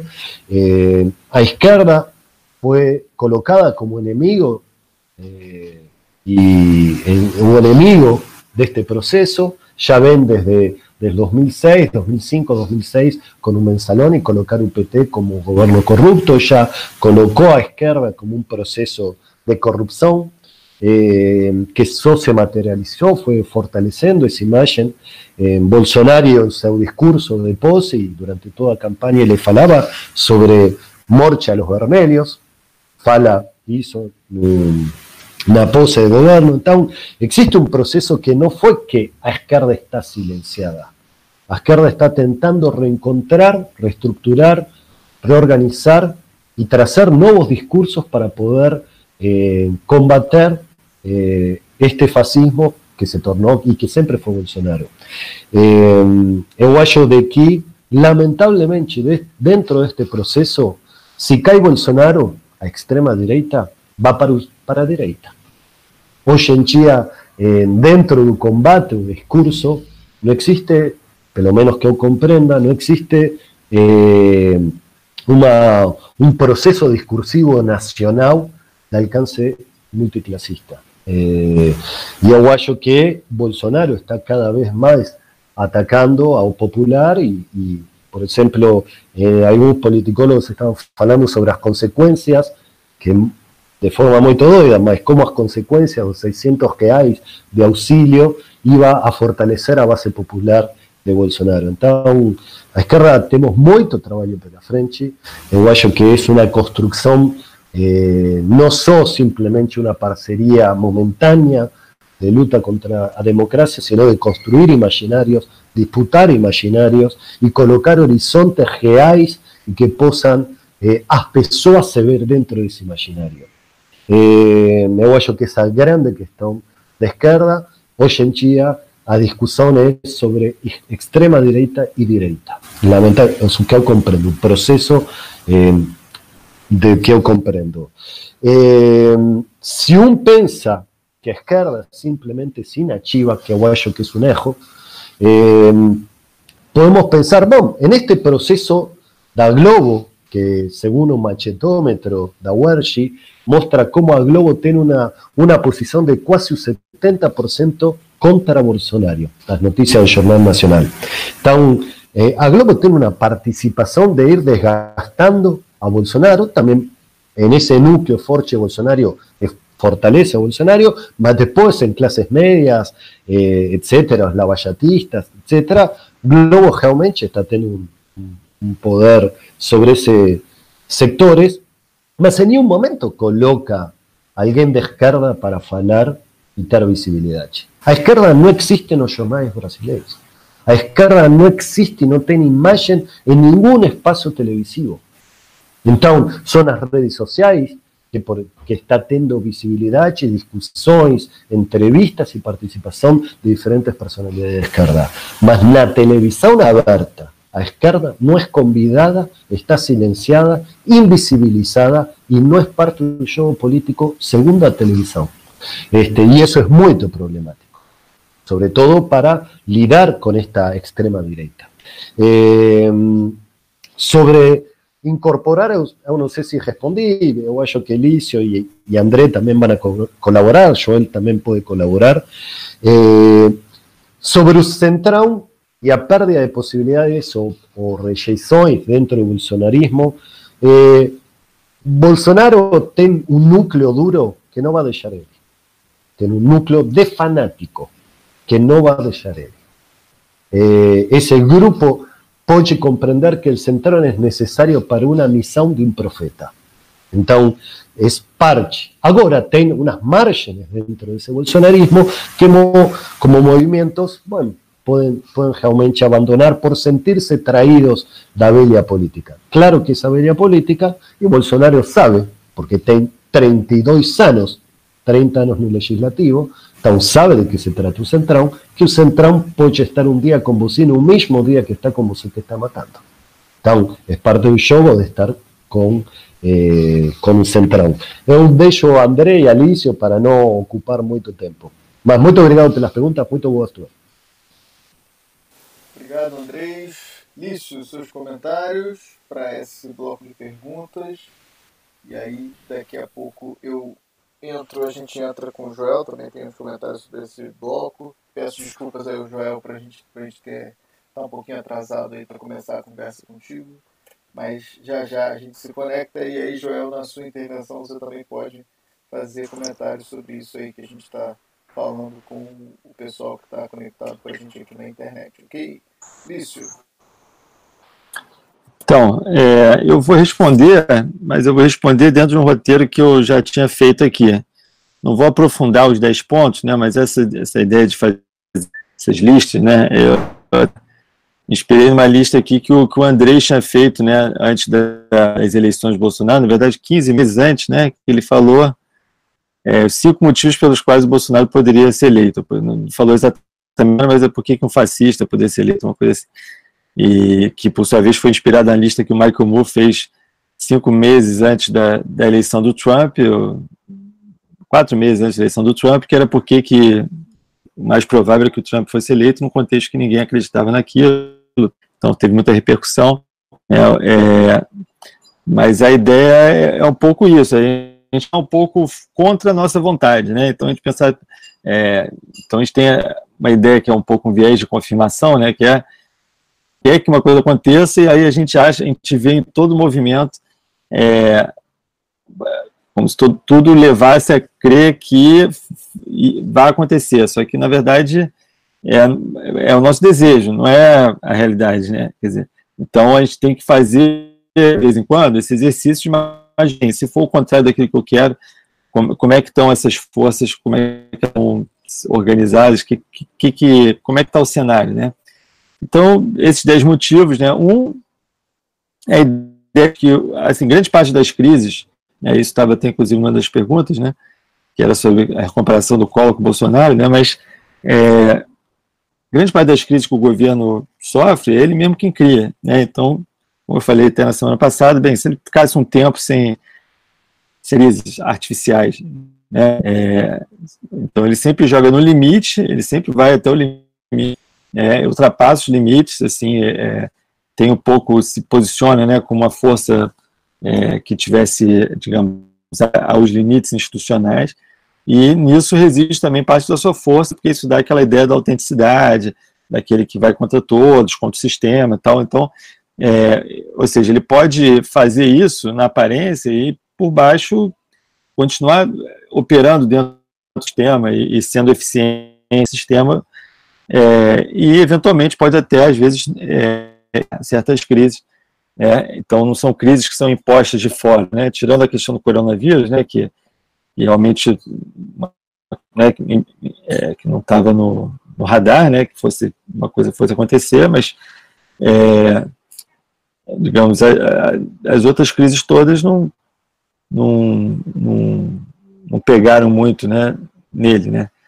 É, então esse o aspecto, né. Segundo são das mídias, né. Então a gente às vezes, como a gente vem de uma geração que para qual a Globo, né, é muito importante, Globo, Folha, né, o, a imprensa é, tradicional tem uma importância na, na, no jogo político, né, então, é, só que é uma importância um pouco limitada, assim, né, hoje você tem as outras emissoras, né, que são muito fechadas com Bolsonaro, né, você tem, é, bem, SBT, Record, né, Bandeirantes, agora chegou a CNN, né, você tem a rede de, de redes sociais, né, de que tem uma capacidade de mobilização, essa comunicação, e que não é só robô, né? então a gente não pode assim achar, às vezes, criar essa imagem que ah, é um monte de, na verdade, as pessoas... Não, na verdade, ele, ele tem uma capilaridade que foi construída, né? tem essa questão da maquinaria, da, né, da, da, da central, né, do gabinete de ódio, central de fake news e tal, mas não é, digamos, essa imagem né, de, um, de um, uma pessoa no, no computador manipulando assim, isso não corresponde exatamente ao movimento que as pessoas fazem, porque essas mensagens transmitidas vão sendo selecionadas ao longo do canal de transmissão. E, e de certa forma, ele produz uma. ele prolifera os discursos até contraditórios sobre a sua própria imagem e faz essas mensagens chegarem a nichos que, que a gente não consegue atingir, né, por canais que a gente também não consegue atingir. Então, assim, é, existe uma certa eficiência nisso. É, então, assim, a própria ideia que a mídia está contra o Bolsonaro, que a mídia está né, né, 80% do Jornal Nacional é contra Bolsonaro, mas o impacto disso ele é muito diferenciado. É a questão do vírus. Né, é, o coronavírus ele pode sim afetar, pode chegar no Bolsonaro, mas existe uma questão que, primeiro, as habilidades elas estão desagregadas. Né, então, as pessoas vão atribuir o problema ao prefeito, ao governador, ao, ao próprio Bolsonaro, mas também ao Congresso, ao STF, quer dizer, então todos os atores né, de certa forma, a OMS, a China, então, então você pode desagregar, pode ter esse efeito de baixa responsabilidade, é, e, e você não tem para justamente visibilizar a situação real né, do coronavírus, embora é, fico impressionado, que eu converso com pessoas e falo assim, ah, não, mas não está não está tendo ainda, né, não está chegando no nível, então, assim, parece que aqueles números acabam sendo os únicos que são visíveis, né? E aí você tem toda a situação do, da subnotificação tal. Então, assim, não está dado, eu acho que, que, que toda essa crise vai cair no Bolsonaro. Assim. Então, isso é uma questão de uma construção, né, de elaboração de uma.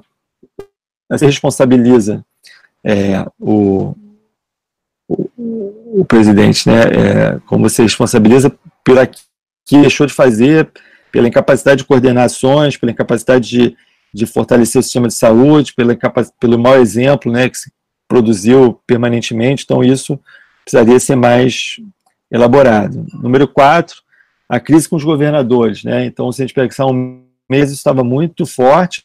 Né? Você teve uma carta, por exemplo, depois da, daquela live que ele falou do histórico de atleta, daquela, daquele pronunciamento, teve uma carta de 26 governadores né, contra ele, depois teve aquela situação do, daquela manifestação a favor do fechamento do Congresso, e aí teve uma carta de 20 governadores, então reduziu né, nessa, essa coesão do, dos governadores, né, dos 27, né, caiu então, eram 26, que de certa forma coesionaram no primeiro momento, depois 20, e a situação econômica dos estados ela vai bem problemática, e isso vai levar os estados prefiram ter, manter boas relações com o governo para garantir assistência, né? E fora a questão da segurança pública, que eu já falei anteriormente, que é o papel das polícias na sua relação com os governadores e o quanto que essas polícias influenciadas pelo, pelo Bolsonaro, né, podem, de certa forma, manter os governadores sob pressão. É, bem, Moro, Moro ah, é um fator disruptivo. É, assim, o Mandetta, no início do mês, era também, mês passado, era 76 de aprovação, era indemissível, né, era apoiado pelos militares. Uma semana depois ele já virou decepcionante, né, os militares já ficaram decepcionados com ele, porque ele deu entrevista na, Fantástico. Foi demitido com aval né, dos militares e na semana seguinte ele foi esquecido. Hoje em dia, quem fala de Mandetta, estão falando de Moro. Né? Assim, eu não sei qual é a, qual a, a capacidade que o Moro tem de se manter né, no, na, na, ativa, assim, né, nos holofotes, né, fora do e sem produzir grandes novidades, né, ou ele vai fazer um pronunciamento bombástico, uma coisa assim, mas isso tende a ser neutralizado também. É, você tem a questão dos evangélicos, assim, gente, eu notei, assim, pelas mensagens que eu recebo por WhatsApp, né, que houve, logo depois da manifestação do, do do Bolsonaro lá em Brasília, né, no QG do Exército, houve uma, um apoio generalizado dos, dos evangélicos é, ao, ao, Bolsonaro, falando assim, sozinho, não pode apoiar, não pode não podemos deixá-lo sozinho, é, pressionado por todos os governadores, pelo STF, pela Globo, pela Folha, todo mundo, e, a, e ele foi quem fez o dia do jejum, ele foi quem fez o, quem tem uma defende é contra o aborto, né, quem varreu a corrupção, essas coisas. Então, isso foi assim dentro dos grupos mais evangélicos mesmo, né? De, é, então, isso acho que essa, essa entrada, agora o Moro tenha quebrado um pouco, né? Tenha tido uma, alguma dúvida do, do, do meio evangélico, assim, de ponderando, pô, mas será exatamente? Também não é a qualquer custo que a gente apoia Bolsonaro, então, do movimento evangélico ponderando isso, mas acho que essa substituição, né, por um André Mendonça, por exemplo, tende a reforçar esse laço.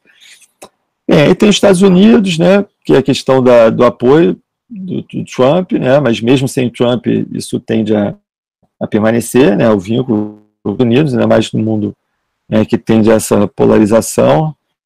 É, e, e esse é o ponto eu perdi a ordem aqui. Tem o ponto 6, que são os militares. O polípio evangélicos é o ponto 7. O ponto 6 é os militares. Depois eu posso aprofundar um pouco mais, mas assim, não está. É, não está dado assim, né, que, que eles estejam em real oposição ao Bolsonaro, pelo contrário, né, nessa aula de, de moderação, na verdade, eles também estão, fazem parte de, disso de Chicago, e que eles fazem é só apaziguarem a situação aparente, né, e criarem essas falsas polaridades. Tem a questão da economia, na verdade, com, o, com a, a pandemia, né, é, qualquer prognóstico assim da economia fica em aberto, assim, porque você não tem mais referência, né, você pode pensar assim, ah, o PIB vai cair 1%, ou pode falar, vai cair 5%, vai cair 10%, como é que você vai estimar o que, que, que foi causado pela pela, pela econômica ultraliberal, né, pela pandemia, pela quarentena, que na verdade parou além do devido, né, eles vão vir com esse discurso. Então, cria uma situação que você não pode avaliar, não tem como avaliar exatamente o que, que seria é, um, uma crise econômica que vai cair no colo do governo ou não. E, por fim, essa capacidade da oposição né, de reagir, que também teve presente em várias das perguntas, e que fica, fica eu acho, né, quando a gente fala centrão hoje, né, centrão era o Rodrigo Maia, né, agora o Rodrigo Maia e o centrão é tá mais à direita ainda, né, e o centrão ele também ele tem um, um farol aí que é a questão da, digamos assim, da, eles estarem isentos de serem investigados, né? Então, assim, é, é, esse papel, isso de assumir o Ministério da Justiça também tem um papel para dentro do e a Polícia Federal, né? Um papel para dentro da, da relação com o Congresso, né? Que é, a, que é, digamos assim, uma garantia de que só vai ser investigado quem o governo quiser, ou quem o governo, né, digamos assim, se eles têm realmente um controle. Então, isso pode fazer com que essa relação com o Centrão fique, né, fique mais próximo do porque é, você não tem outro polo ali, que seria o Sérgio Moro, que poderia ter uma pauta própria e, de repente, sair é, incentivando investigações. É, isso, isso foi bem colocado na, quando uma das justificativas para a substituição é o, é o, questionamento do Bolsonaro, ah, por que, que não investiga Maia, não investiga o Dória, por que, que a Polícia Federal não, não faz essas investigações? Né? Então, eu acho que o uso né, é, instrumental aí da Polícia Federal pode estar, estar sendo utilizado na própria barganha com o Centrão, né? É, ou que venha a ser né, isso, o Centrão, né, que vai se reconfigurando. Mas é isso, eu acho que a gente não. Quando fala assim, a esquerda não está aparecendo no Jornal Nacional, eu, eu, abro às vezes os, os, blogs de esquerda, mas aparece nem nos blogs de, da imprensa alternativa, digamos assim, porque lá é tanta proliferação de Moro, de de Witzel, Dória, todas essas oposições que você não tem um, cara de, de, esquerda que consiga construir um discurso que tenha apelo popular. Né? O que você tem notícia é assim, ah, entrou na STF, entrou com uma representação, abriu um pedido de impeachment, é tudo judicialização da, da luta política, né, que não, que não, que não gera efeito prático de organização nenhum, né, só pelo contrário, só a passiva, né, a, a a capacidade de, de posta autônoma, assim. Então é isso, assim, eu, eu acho que é isso, onde é que está a esquerda, o que está fazendo, é, você teria que ter uma capacidade de articular as denúncias né, contra as desigualdades por trás da catástrofe da epidemia, as enormes perdas que os trabalhadores estão sofrendo, a precarização da infraestrutura de saúde e o quanto que está se favorecendo os, ban os, bancos e os empresários né, é, e assim, se a gente conseguisse articular esse, esse argumento, né, e, e não saísse da nossa pauta, assim, se a gente é, colocar cada uma notícia sobre o Bolsonaro, duas, anunciando aí o, o dinheiro que está indo para os bancos, anunciando a unidade da saúde, mostrando a solidariedade do povo é, com as redes, do que está sendo feito aí para sobreviver no meio da pandemia, mostrar, ele, assim, da realidade, proliferar, assim, notícias sobre isso, mas não, a gente, pelo contrário, a gente vai quer dizer, as notícias elas vão reduzindo a realidade a esse jogo de cena que, que é vai tomando a atenção, né? Então é isso. É, passar aí. Valeu, Ulisses, super obrigado. Muito interessante, obviamente, os 10 pontos que você traz. É, eu, minha resposta é rapidinha sobre isso que o pessoal colocou, também não vou entrar ponto a ponto, porque vocês já abordaram bastante. Só queria é, destacar novamente o fato de que os movimentos políticos dessa última semana, é, é, para mim, é, no tabuleiro político, dessa composição entre os militares e os milicianos, né, são um avanço da ala militar, essas forças militares e milicianas, do meu ponto de vista, elas são complementares, elas não são é, opostas, né? Assim, é, os militares são a, a, a dizer, a porção visível, oficial, etc., mas os milicianos são a porção é, subterrânea dessa mesma ideologia né, autoritária. É, inclusive, historicamente, eles têm relações complementares. Né? Quem conhece a história da emergência dos grupos de extermínio Brasil afora, sobretudo na Baixada Fluminense, sabe que ah, o regime militar foi um guarda-chuva e um fator importante para a emergência disso. Quanto a, a para mim também uma, um outro sintoma que eu esqueci de citar, de que eu, essa semana foi uma semana de é, encrudecimento da porção miliciana do governo, é que enquanto ficava se discutindo toda essa história do Moro, etc., o Bolsonaro é, revogou algumas é, normas de rastreamento de armas e munições, né, de rastreabilidade de armas e munições, que para mim é um aceno claro para as facções criminosas e para as milícias, né? afinal de contas, qual o interesse? Ele diz que é para os colecionadores e amantes de armas do ponto de vista esportivo, mas esse tipo, quem coleciona e ama armas, é, não tem nenhum interesse que a sua arma e sua munição não seja é, rastreada, né? Isso aí depois entrando, a gente pode botar o link desses notícias também na nossa descrição. É, é, e do, do ponto de vista dos outros atores, assim, eu sou muito cético em relação aos movimentos de pressão sobre o Bolsonaro do ponto de vista institucional. Por um lado, gente tem o STF tentando demonstrar força depois dos ataques que, que sofreu né, com as manifestações, etc. Por outro, você tem uh, essa direção do Centrão para enfraquecer as possibilidades de um impeachment, mas também para barganhar esse poder que a Polícia Federal tem na investigação de parlamentares. Né? Mas o que eu acho que é o ponto comum né, é que as instituições, como a gente está num processo de golpe, de exceção, como o Andrei ressalta, eu concordo, a gente já escreveu também muito sobre isso, isso fala disso também bastante, as, as instituições elas não atuam, os poderes não atuam como saneadores da, da ordem democrática. Né? A gente tem um golpe de alijamento de, um, de, uma, de um fator fundamental da política, quando a gente fala de democracia, que são os setores populares, que são a classe trabalhadora, que é o povo. Né? Democracia, para mim, ele não é, não é só procedimento, é, democracia, para mim, é também expressão de uma determinada configuração das relações de poder e, desse ponto de vista, os nossos arranjos institucionais hoje tem muitos poucos traços de é, uma verdadeira democracia, parece mais uma sociedade, uma sociedade cheia de tensões, etc., como, como qualquer concertação, mas é uma concertação que é, representa interesses contra o povo. Mas, bom, vamos lá, não quero me alongar muito, dou aqui minhas boas-vindas ao Joel, Joel, muito bem-vindo. Desculpa a gente deixar você um pouco pendurado ali que a gente estava terminando esse primeiro bloco. É, eu passo a palavra para você, Joel, e aí eu peço para você se apresentar. Eu agradeço muito mesmo a sua presença hoje.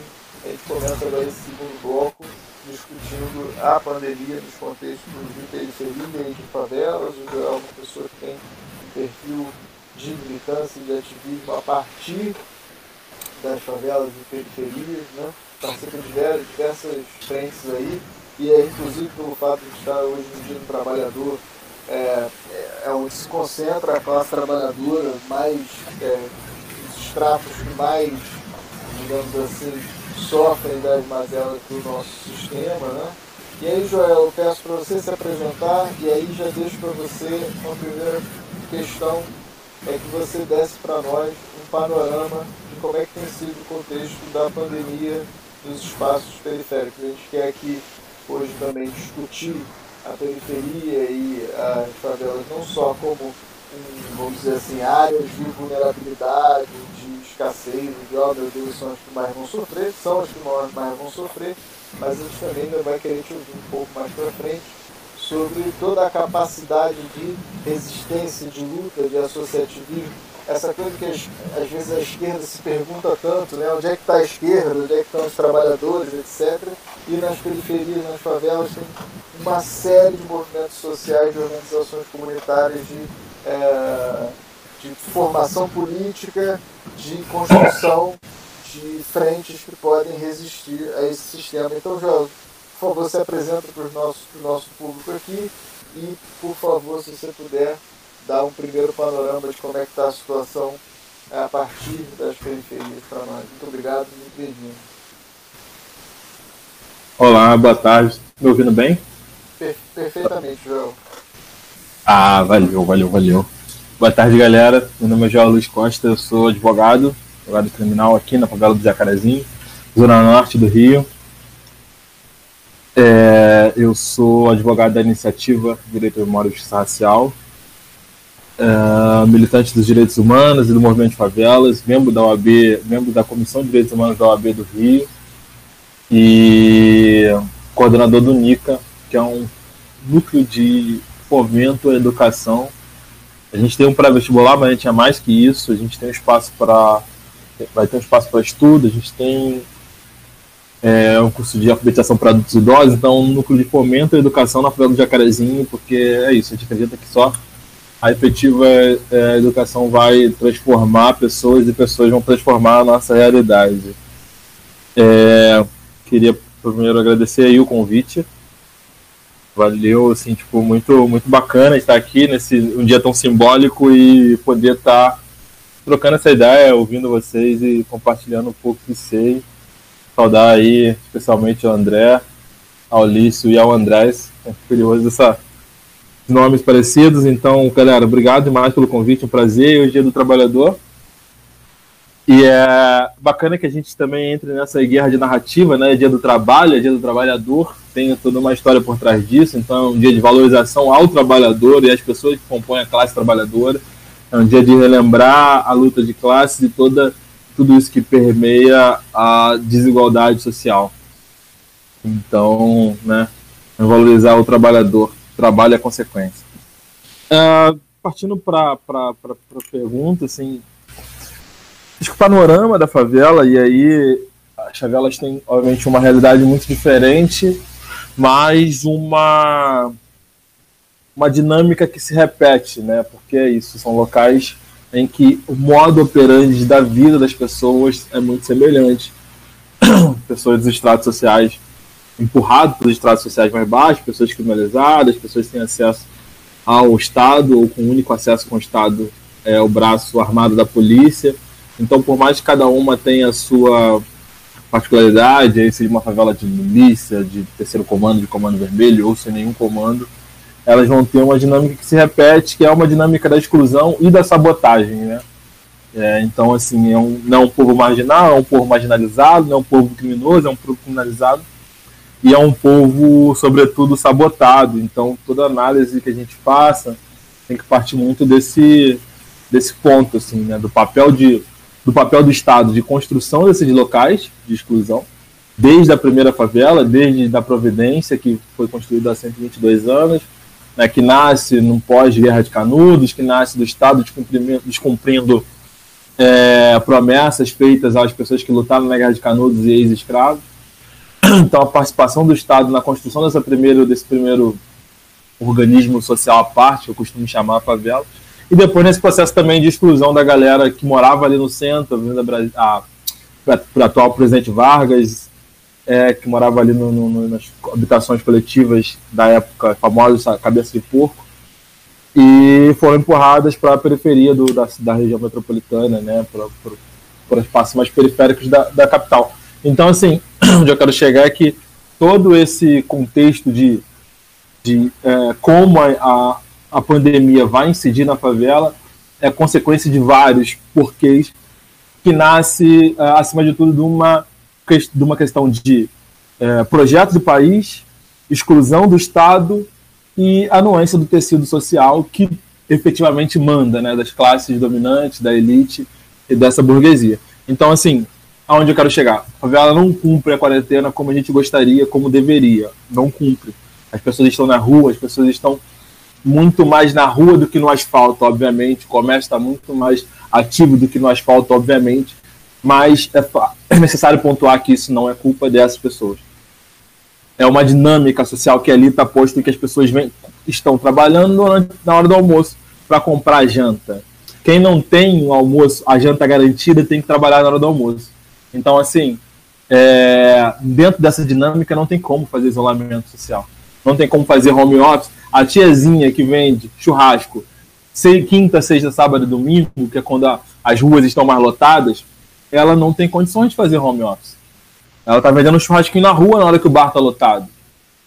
O, o, a, a, tia que vende, vende lanche depende do bar e depende da galera tá na rua. Então, assim, é tudo uma, uma, uma, uma, uma dinâmica em que não dá para você pensar em, né, em home office, em, em isolamento, em outras é, é, alternativas para esse momento em que pese ele seja muito complicado. Então, assim, é, esse é um fator. O fato de que na favela, por ausência de mecanismos de lazer, de estrutura e de capital, a rua é um lazer, a viela é um lazer, as crianças estão correndo na rua, as senhoras estão conversando no portão, os senhores estão jogando uh, uh, baralho no portão.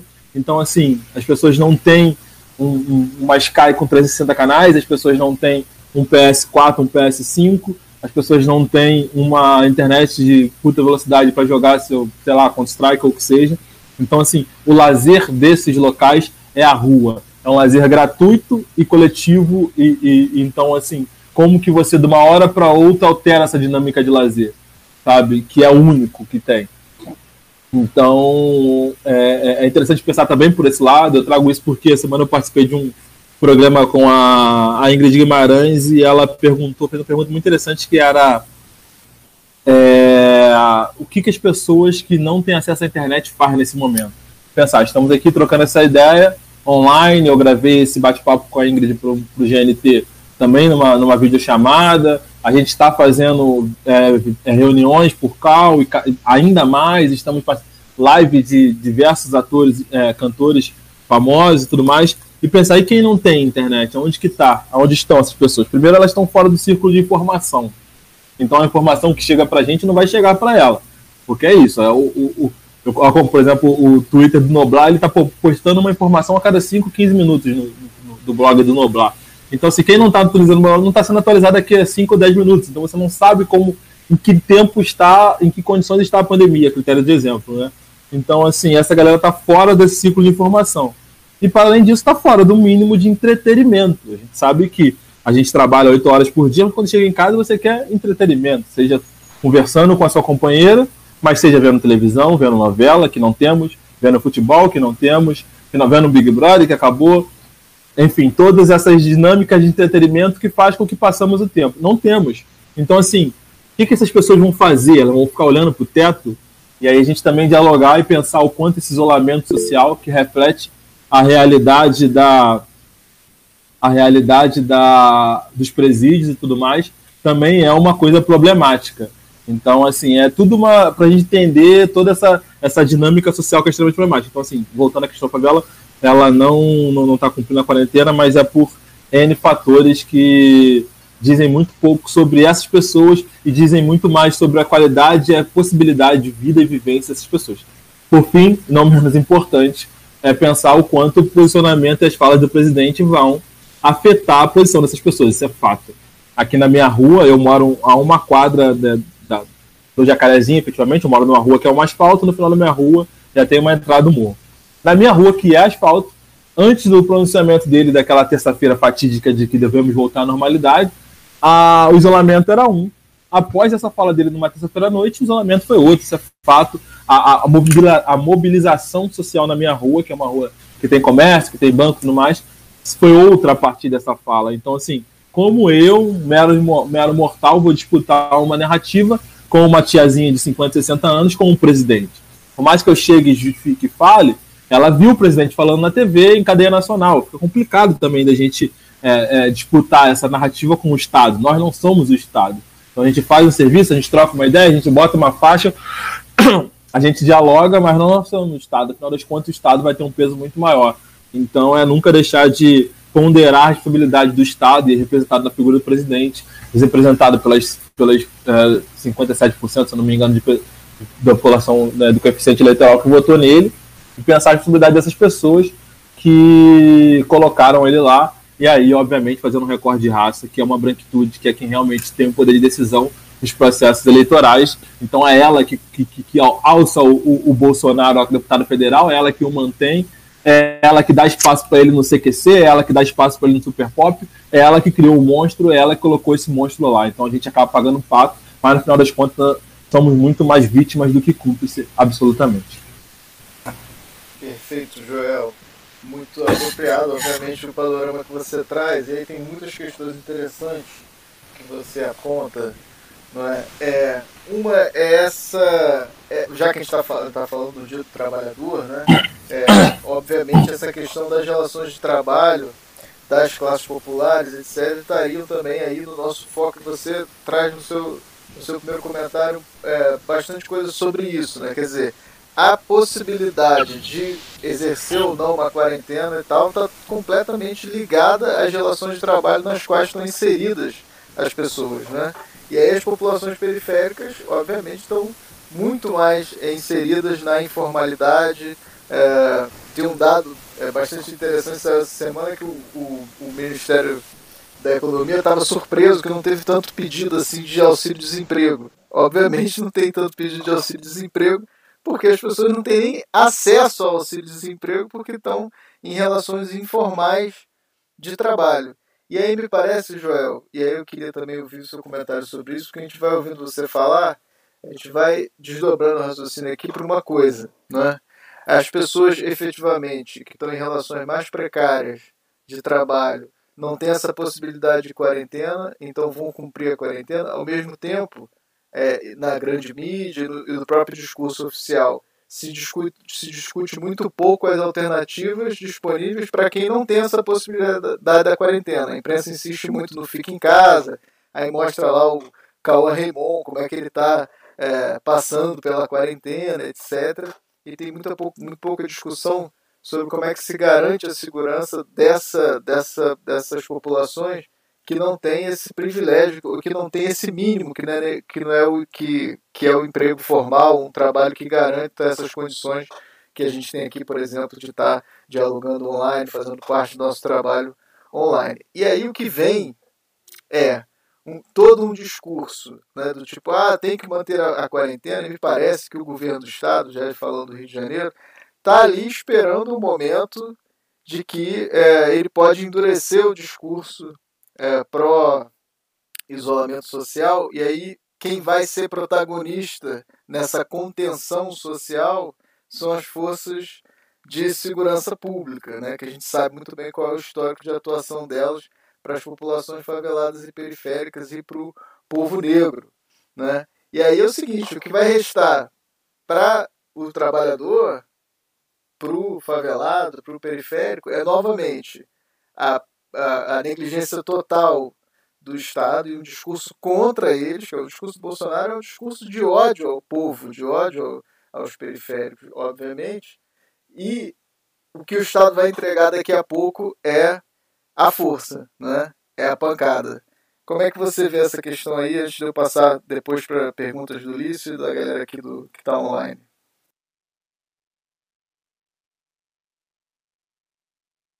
Beleza. É...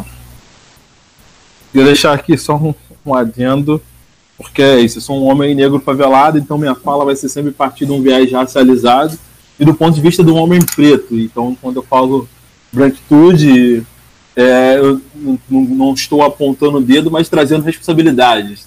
A gente precisa lidar com elas. Então, assim como uma, quando uma mulher fala do machismo e, e da problemática de ser uma mulher, de ter que andar com medo de que a cada duas horas morre uma mulher por violência de gênero nesse país, eu tenho que assumir a estabilidade enquanto homem é, é, de ocupar esse espaço de opressor. Então, não é apontar o dedo, é realmente transferir estabilidade de quem tem estabilidade, de quem tem a, aceitar e, e, lidar com esse espaço, porque tem privilégios também que, que, dos quais goza, então que goze também da estabilidade oriundas desses privilégios, né?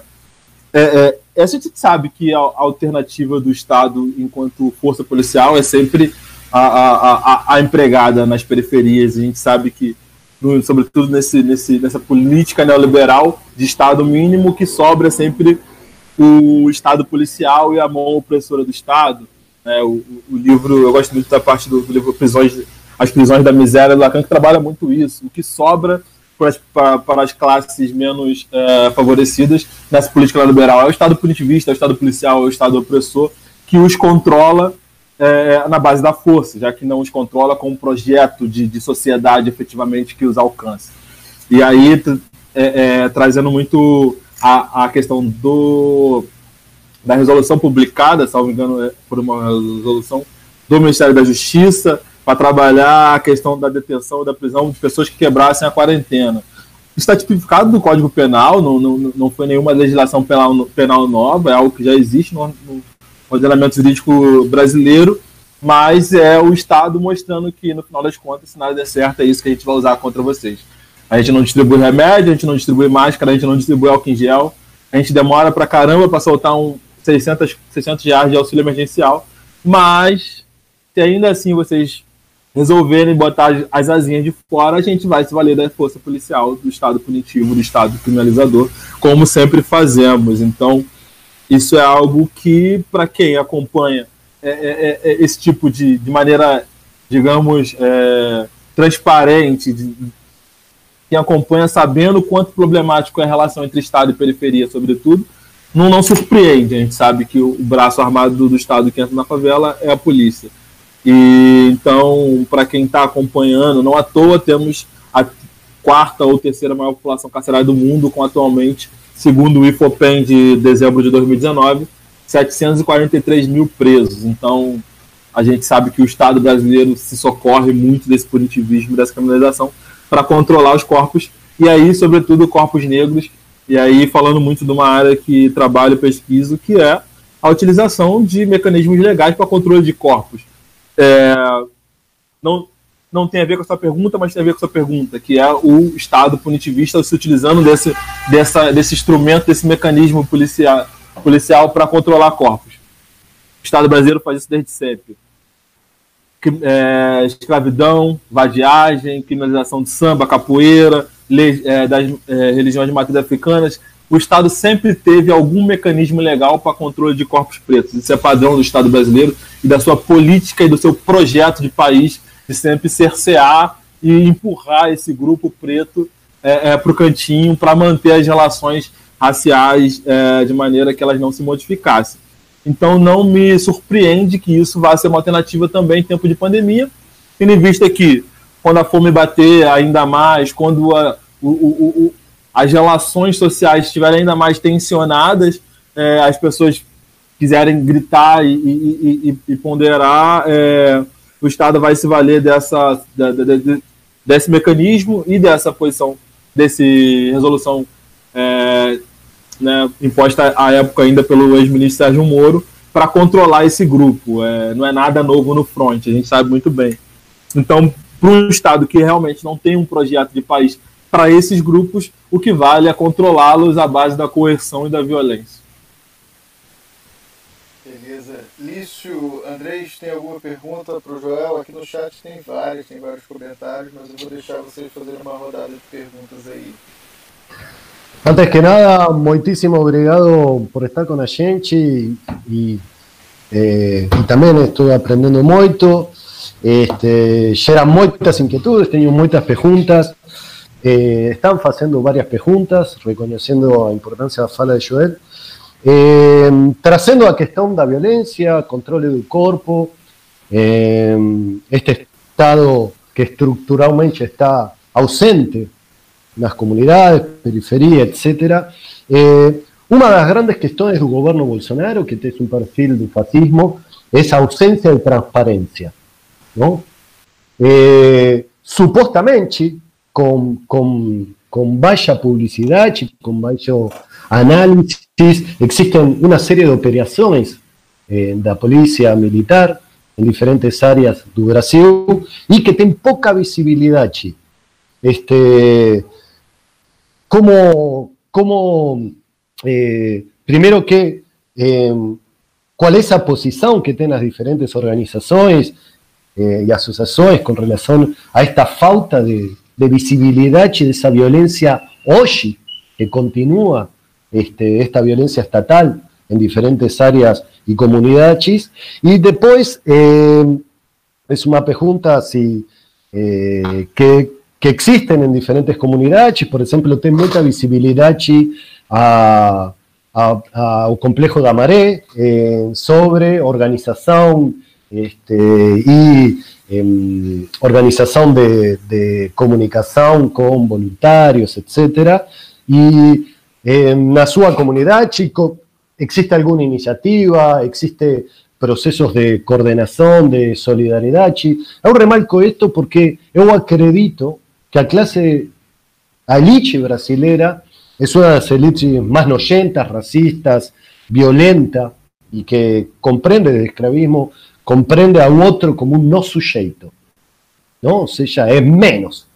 Este, mas esas camadas populares brasileras, esa diversidad, esa potencia central que faz ser este Brasil único, de una potencialidad y una realidad este, tan, gustaría saber en esa potencia este, de eso popular si existen eh, qué tipologías de cooperación, de asociación para para vos, para poder lidiar enfrentar este, este problema en comunidad y en solidaridad. Todo contrario da elite brasileña. La elite brasileña ya demuestra ya hace séculos que no se importa con el otro. Ahora, eso popular que sí se importa. Me gustaría saber, por un lado, a cuestión de violencia, a las operaciones que existen la policía militar, y por otro lado, si existen algunas iniciativas ahí que usted conozca, más que nada para, para un gesto y todos aprender este, sobre o processo atual. Joel, você prefere responder já as do Andrés ou quer ouvir as perguntas do Lício e depois abrir um bloco só? Ah, vou fazer um, um blocão então. Fica mais fácil, né? Valeu. Lício, manda a brasa lá. Alô, oi Joel, tudo bem? É, prazer aí, muito boa a sua questão, né, que você falou aí já, né, respondendo aí ao André. É, então, eu, eu, queria um comentário assim, em relação a, a, a, esse modelo de quarentena à brasileira, né, que, de certa forma, quando a gente ah, estamos fazendo quarentena, tá tendo na Europa, na Ásia, em vários lugares, mas no Brasil uma, uma situação bastante perversa, né? Que você pode chegar numa situação de ultraproteção de certos segmentos da sociedade que tem casa, que tem plano de saúde, que tem uma discrepância muito grande entre o número de leitos de UTI disponíveis no, no setor privado e no público. No estado do Rio de Janeiro, isso estava dando, né, no início de março, era de 8 para 1, né, a, a discrepância, né, então tinha oito vezes mais no privado. No estado do Rio, diferença não é tão grande em outros estados, e essa questão do acesso aos serviços é, remotos, a delivery, a internet, a, a, a, várias coisas que você pode fazer, então você pode ter essa ultra proteção né, de um segmento da população uma ultra negligência em relação a outra parte da população que vai estar vivendo situações de segregação espacial, de precariedade de, de moradia, né, é, um sistema de saúde dependendo unicamente do setor público, né, e uma situação de trabalho compulsório, né, porque você não cria alternativas de renda para a pessoa, é, obriga, né, muitos casos, né, obriga aquele vínculo empregatício, né, então esses né, vão, vão, não vão abrir mão, né, por conta de ficar em casa, sendo que não está mandando ir para o trabalho, se o Estado não garante que, que o comércio ou aquela, aquela empresa, aquele, aquele trabalho ali fique fechado, fora toda a parte da informalidade, né, como você falou.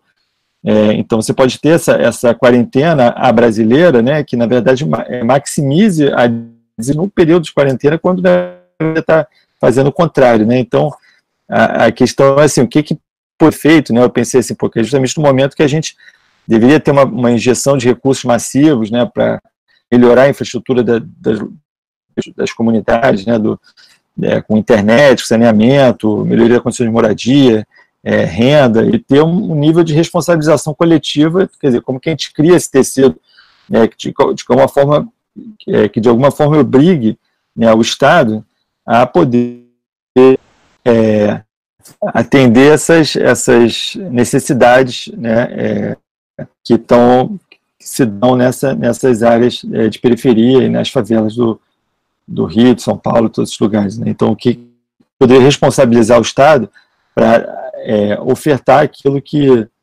que, que ele não está se responsabilizando. Né? É, é, um pouco isso. Não sei se você esperar você voltar aqui.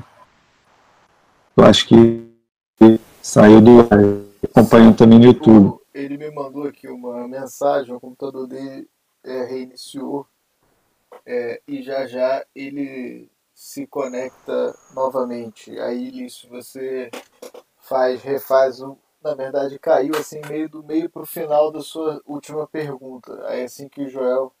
É, eu percebi aqui. É, e aí eu, eu repito, é, dou uma resumida você, aí. Né? Você repete, é. eu vou enquanto isso reforçar esse nosso recadinho do pessoal curtir o canal e compartilhar, é, assinar e se inscrever no canal, porque aí sempre que os nossos conteúdos forem é, subindo para a internet, a gente é, vocês recebem notificações. Se quiserem entrar em contato com a gente por e-mail, é tempo nublado 2020 arroba gmail.com.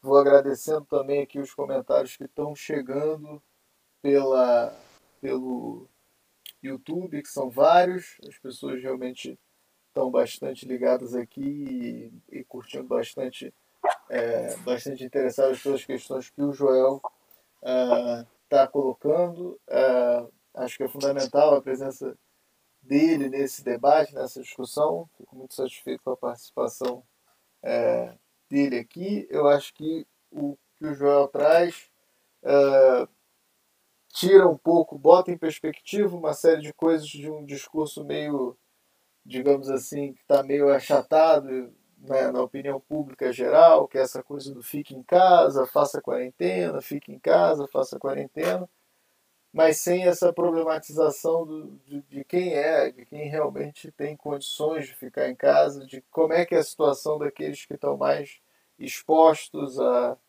à, à pandemia, porque não tem é, como cumprir plenamente a quarentena. Acho também que a pergunta que o Andrés fez é, e que o João vai, vai tratar dela já já é uma pergunta que é, também estava querendo falar sobre isso com o Joel, também tem bastante interesse em ouvi-lo sobre não só a favela como esse espaço da precariedade, a periferia como espaço da, da precariedade, da ausência, etc., mas como espaço de pulsão, de vida, de resistência, de luta, de, de dessa força social, né, que é muito baseada na ajuda mútua, na cooperação é algo que a esquerda, vamos dizer, institucional, digamos assim, abandonou durante. abandonou bastante nos últimos anos. Eu acho que o avanço, essa é uma crítica feita recorrente, né, o avanço da esquerda no setor do poder institucional, é, como o próprio Mano Brown disse lá no discurso dele, que eu citei aqui semana passada, se afastou dessa realidade, da base, né? ao mesmo tempo outras institucionalidades, como as universidades, etc., são cada vez mais ocupadas por pessoas negras, pessoas periféricas, né? ou pelo menos vinham sendo com as políticas desse, dos governos do, do PT. E aí é muito, muito do que surge aqui no nosso chat de angústias, né? de ah, o que, que a esquerda vai, para onde a gente faz, etc. É, de certa forma, é, é um tipo de preocupação legítima, né? porque está todo mundo interessado em, em, em saber para onde que a gente vai, o que, que, a gente, o que, que a gente vai fazer, né? como é que a gente derrota esse governo, mas também tem muito, da, tem muito de distanciamento da, do, disso que a gente chama de a esquerda, que também não está conectada a diversas práticas, né? a diversas formas de organização política que estão presentes nos espaços periféricos, na, na, nas favelas e nas periferias, nos movimentos também de natureza identitária, como o movimento negro, o movimento feminista, o movimento LGBTQI+, não é? que também são frentes que não são só frentes, são frentes que fazem parte desse, disso que a gente chama da, da luta de classe. Né?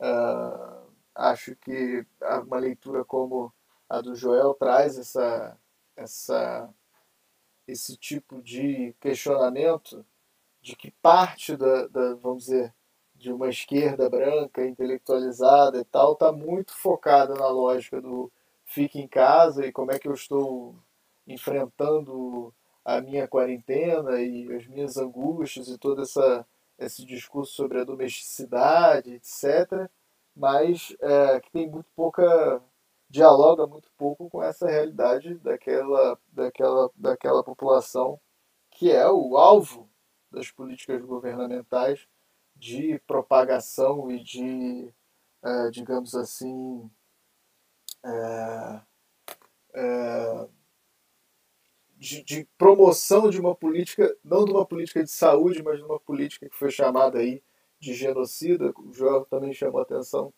para o fato de que uh, esse é um padrão do Estado com essas populações. A gente conhece na história brasileira o Estado tem essa, essa é, ele é um arranjo para a contenção e controle das classes populares. O Ulisses citou aqui semana passada o livro sobre a reforma, a revolta da vacina, que também uh, traz um pouco, a revolta da vacina traz um pouco desse contexto né, de como é que uma política sanitária, uh, de certa forma, ela é motor para uma política de controle de populações ou para aquilo que te tecnicamente se chamaria na filosofia e na ciência política é, nas humanidades de biopoder ou de biopolítica.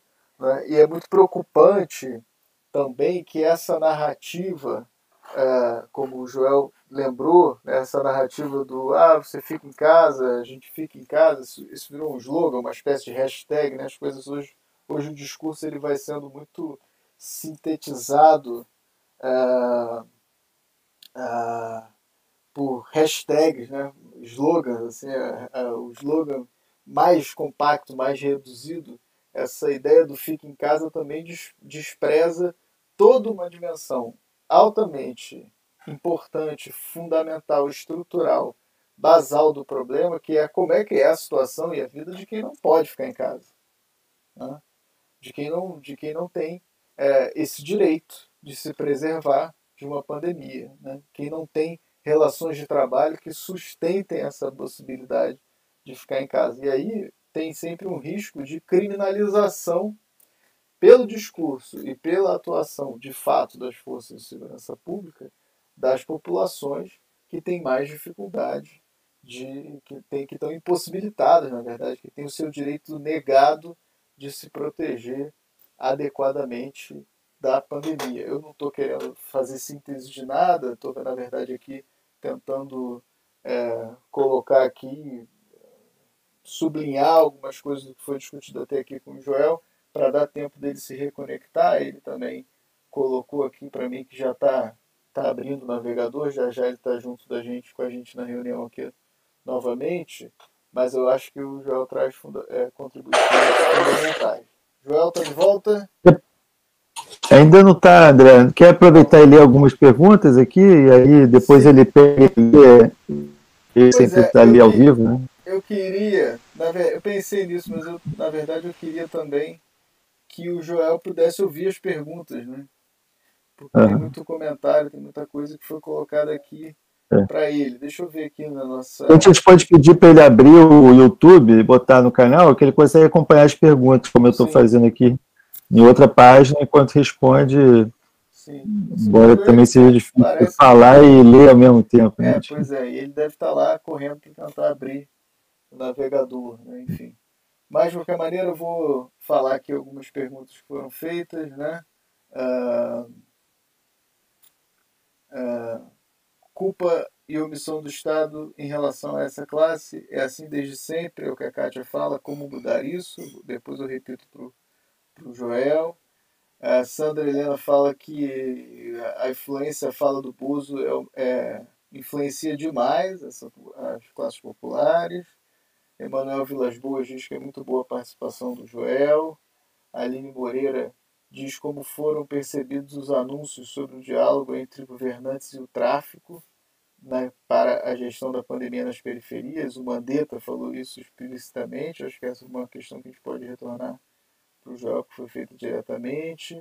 Sandra Maria concorda com Emanuel. Hugo Vilela entende que as preocupações recorrentes que o Joel está dialogando aqui conosco, principalmente em contrapor que o Estado está falando. Mas onde estão as nossas redes de articulação com as favelas? A Alexandra do Nascimento fala que o Joel está mandando a real. Quem não tem internet, como faz? Delivery. Acrescenta sua fala EAD. Essa é uma questão fundamental também, né? A SEDUC, é, a Secretaria de Estado da Educação, o professor nem sempre tem condições de ter internet, imagina os estudantes. Hugo Vilela diz, só para constar, eu tenho muito acordo com as problematizações abordadas André, pelo Joel. Diga. Um pouquinho, eu acho de que um ponto que colocou a Alessandra sobre educação à distância, poderíamos fazer Outro, em outro programa poderíamos fazer um tema específico disso e trazer vários, vários professores. A gente, os três somos professores, isso é um tema que continuamente estamos debatendo, mas eu acho de que é fundamental hoje em dia, dada a situação e prolongação e extensão da, da situação atual. Não, sem dúvida, Andrés, esse é um tema mesmo. A gente até tinha colocado aqui nas nossas conversas sobre essa, como é que a gente está montando a nossa pauta, que essa questão do EAD é fundamental, né? porque, enfim, conecta muita coisa, conecta essas, essas diferenças de classe também, né? assim, é, quem tem acesso à internet rápida, computador, meios é, de, de, de, dizer, de gestão digital da vida, tá, tem muito benefício nessa, nesse processo, né? É, acho que isso sim é uma, é uma agenda, sem dúvida, que a gente vai trazer para o pro programa, na nossa, na nossa pauta, dessa essa, essa parte da pauta que a gente está chamando da nossa agenda, né? não só do que está rolando na semana no noticiário político. Sandra Helena diz: importante a fala do Joel, faz-se entender melhor a posição do isolamento da população de comunidade. Kátia, neste momento, acho que somente o conjunto de esforços de todas as classes poderá amenizar os efeitos devastadores dessa pandemia. A palavra de ordem é solidariedade e empatia. Futuramente, somente o povo em massa nas ruas, ela continua, protestando contra todos os vícios desse sistema corrompido, terá a chance de promover o início de uma longa e difícil mudança de trajetória nesse país. Lícia Hauer, nos Estados Unidos também são os negros quem mais morrem. Isso é legal, uma questão de falar com o Joel também, né? Assim, como é que esse processo, esse processo da, vamos dizer, do, do, do, do da desigualdade e da opressão racista, essa, esse processo global do neoliberalismo é um processo também é, de uma branquitude, de uma masculinidade branca e heterossexual, né? Que é o perfil das nossas elites globais, e aí não é mera coincidência que tanto lá quanto aqui é, os negros sejam, e os hispânicos no caso lá, sejam os mais atingidos.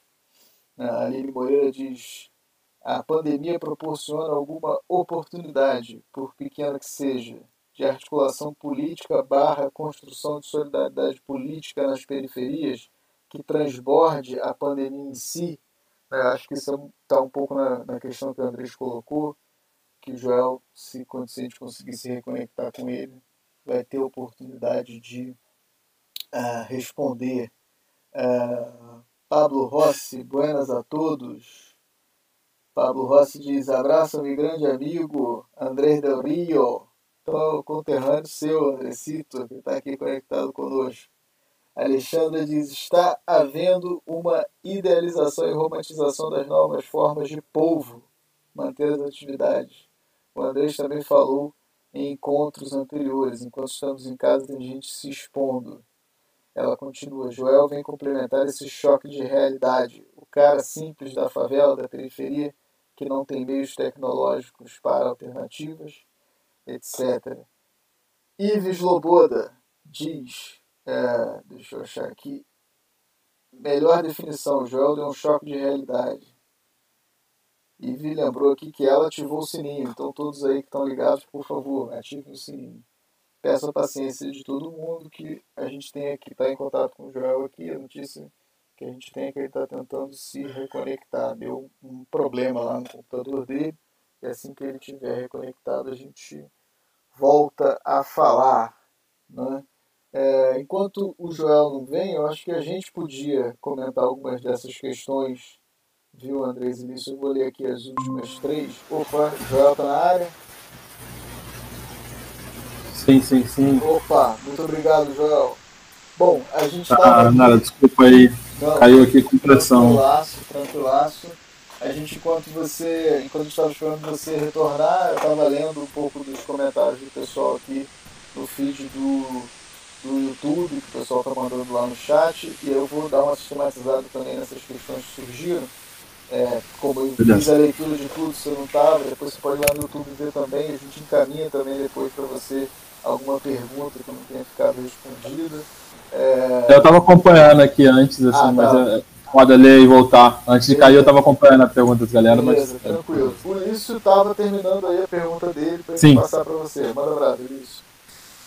Então, é, eu tinha feito essa, essa, essa pergunta sobre a quarentena brasileira, né, que de certa forma maximiza a proteção né, de uma classe, né, de, de quem tem recursos para ficar em casa, tem plano de saúde, tem acesso a delivery, a serviços remotos, e uma outra com a grande parte da população que vai ter condições muito precárias de, de acesso à saúde e também a obrigatoriedade do trabalho, né, quer dizer, no momento que não existe outra fonte que, que consiga manter a pessoa em casa, né, mesmo é, sem o acaba obrigando, né, de fato, as pessoas a trabalharem, né? Então isso, quer dizer, isso tende a, a gerar um quadro, né? Como é que que, que quadro pode ser é, obtido, né, é, da propagação da, epidemia no, no, no, país hoje diante dessa circunstância, né? E, e qual seria a necessidade ou qual, como é que está se organizando uma demanda para essa responsabilização do Estado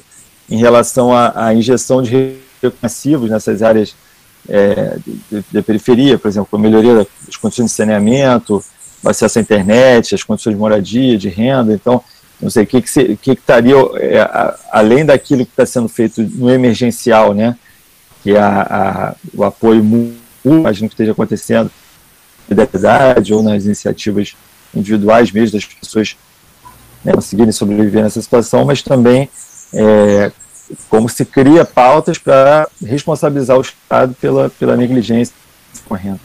É, é isso a pergunta. Resumindo. Só estudo. É. é muita coisa, mas vamos lá, Joel. O que for possível, a gente pensa junto aqui e manda nada. Ah, não, beleza. Então vou começar pelo, pelo André, para poder ficar em ordem. E falar, tô, eu tô real. Estão me ouvindo, né? Eu tô real acompanhando os comentários da galera no, no, no YouTube, eu tô com as duas telas abertas aqui. A gente não consegue muito fazer duas coisas ao mesmo tempo, né? Tem essa dificuldade biológica aí, mas eu tô tentando acompanhar. Inclusive, agradeço os comentários muito é, é, interessantes e carinhosos do pessoal. É, olha, assim, Hum, a questão da violência estatal é uma, uma questão que está posta no, no, no, no, no cenário do cotidiano brasileiro, sobretudo no cotidiano carioca. Assim. E aí, falando do Rio, eu gosto sempre de fazer um, um recorte histórico, que inclusive eu falo na minha aula, porque eu tenho um tema de estudo que é seletividade penal. Então, assim, o que é seletividade penal, como ela se desenvolve e como ela efetivamente é, é, se, se dá no dia a dia da, atuação, da situação do sistema de justiça criminal. E aí, quando eu falo de seletividade penal, eu faço um recorte de lei de drogas, né, porque se você pegar hoje dos 743 mil pessoas presas no Brasil, 30% se dão, estão presos por crimes vinculados à lei de drogas. Como essa lei de drogas é, é esse grande cheque em branco para poder possibilitar essas prisões, né, como é um crime de sem vítima, de perigo abstrato, normalmente 86, 87% de pessoas presas em flagrante, quase 70%, um pouco mais de 70% de pessoas presas sem desarmadas, então assim, como esse ele é um grande subterfúgio para esse grande encarceramento em massa. Por que eu falo isso? Porque a minha leitura é que não dá para analisar seletividade do sistema de justiça criminal, seletividade do sistema de justiça, sem um recorte histórico e racial. E aí, eu mesmo, chegando no ponto da violência de Estado, é não dá para analisar a violência de Estado hoje. Por que, o Rio de Janeiro é, hoje, aí, dados, o Estado que tem 25% das mortes realizadas por agentes policiais do Estado brasileiro. Então, você pegar os 27, 27 entes federativos, né, 26 capitais e o Distrito Federal. De todos esses 27, o Rio de Janeiro é o que mais tem, é o, é o, é o estado em que a polícia mais mata. Ponto. Já é assustador o suficiente. Porém, um estado que compreende 8% da população nacional tem um quarto de todas as mortes realizadas por agentes de segurança pública do país. Isso é assustador pra caralho. Então, assim, e por que é assustador? E por que isso é banalizado? E por que isso não é uma pauta primordial quando a gente fala de, de projeto de país? A gente fala de segurança pública, a gente não fala de homicídio. A gente fala de crimes contra o patrimônio. a grande, a, o, o, grande é, protagonismo quando se fala de segurança pública é crime contra o patrimônio. E quando fala de tráfico de drogas, é isso: é prender o pequeno varejista. Não é fechar fronteira, não é Porto de Santos, não é aeroporto, e da onde vem, as maiores apreensões no Rio de Janeiro são feitas no aeroporto, foram feitas tanto no Porto de Santos para saída, como no aeroporto com chegada é, é, de drogas do exterior. Então, assim, por que é isso, né? E aí, voltando à questão da minha aula, é, eu gosto muito de fazer isso link com dois fatos muito interessantes. É, o primeiro é que o Brasil recebeu 40% dos negros escravizados no mundo. Dos, as estimativas de dados internacionais de entre 11 e 12 milhões, o Brasil recebeu 5 milhões. O tráfico negreiro sustentou esse país como nenhum outro local desse, desse, desse planeta. Além disso, é, o Rio de Janeiro recebeu um de cada cinco negros escravizados que saiu da África. Rio de Janeiro recebeu em torno de 2 milhões. Você pegar, e aí é no, por volta de 1850, né, meados já do século XIX, anteontem, o Rio de Janeiro tinha uma concentração de pessoas escravizadas que nunca antes existiu em, é, no cenário urbano, só comparado à Roma antiga. Exemplo, o Rio de Janeiro, a cidade do Rio de Janeiro tinha 240 mil pessoas, 260 mil pessoas, dessas 110 mil eram negros escravizados. 42% das pessoas que existiam no Rio eram pessoas objetos.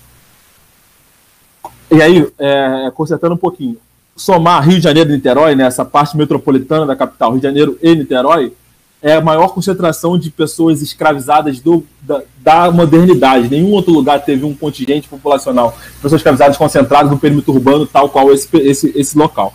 Então, assim, o que é isso? Né? É uma massa gigante de pessoas que precisam ser controladas. Controladas de alguma maneira.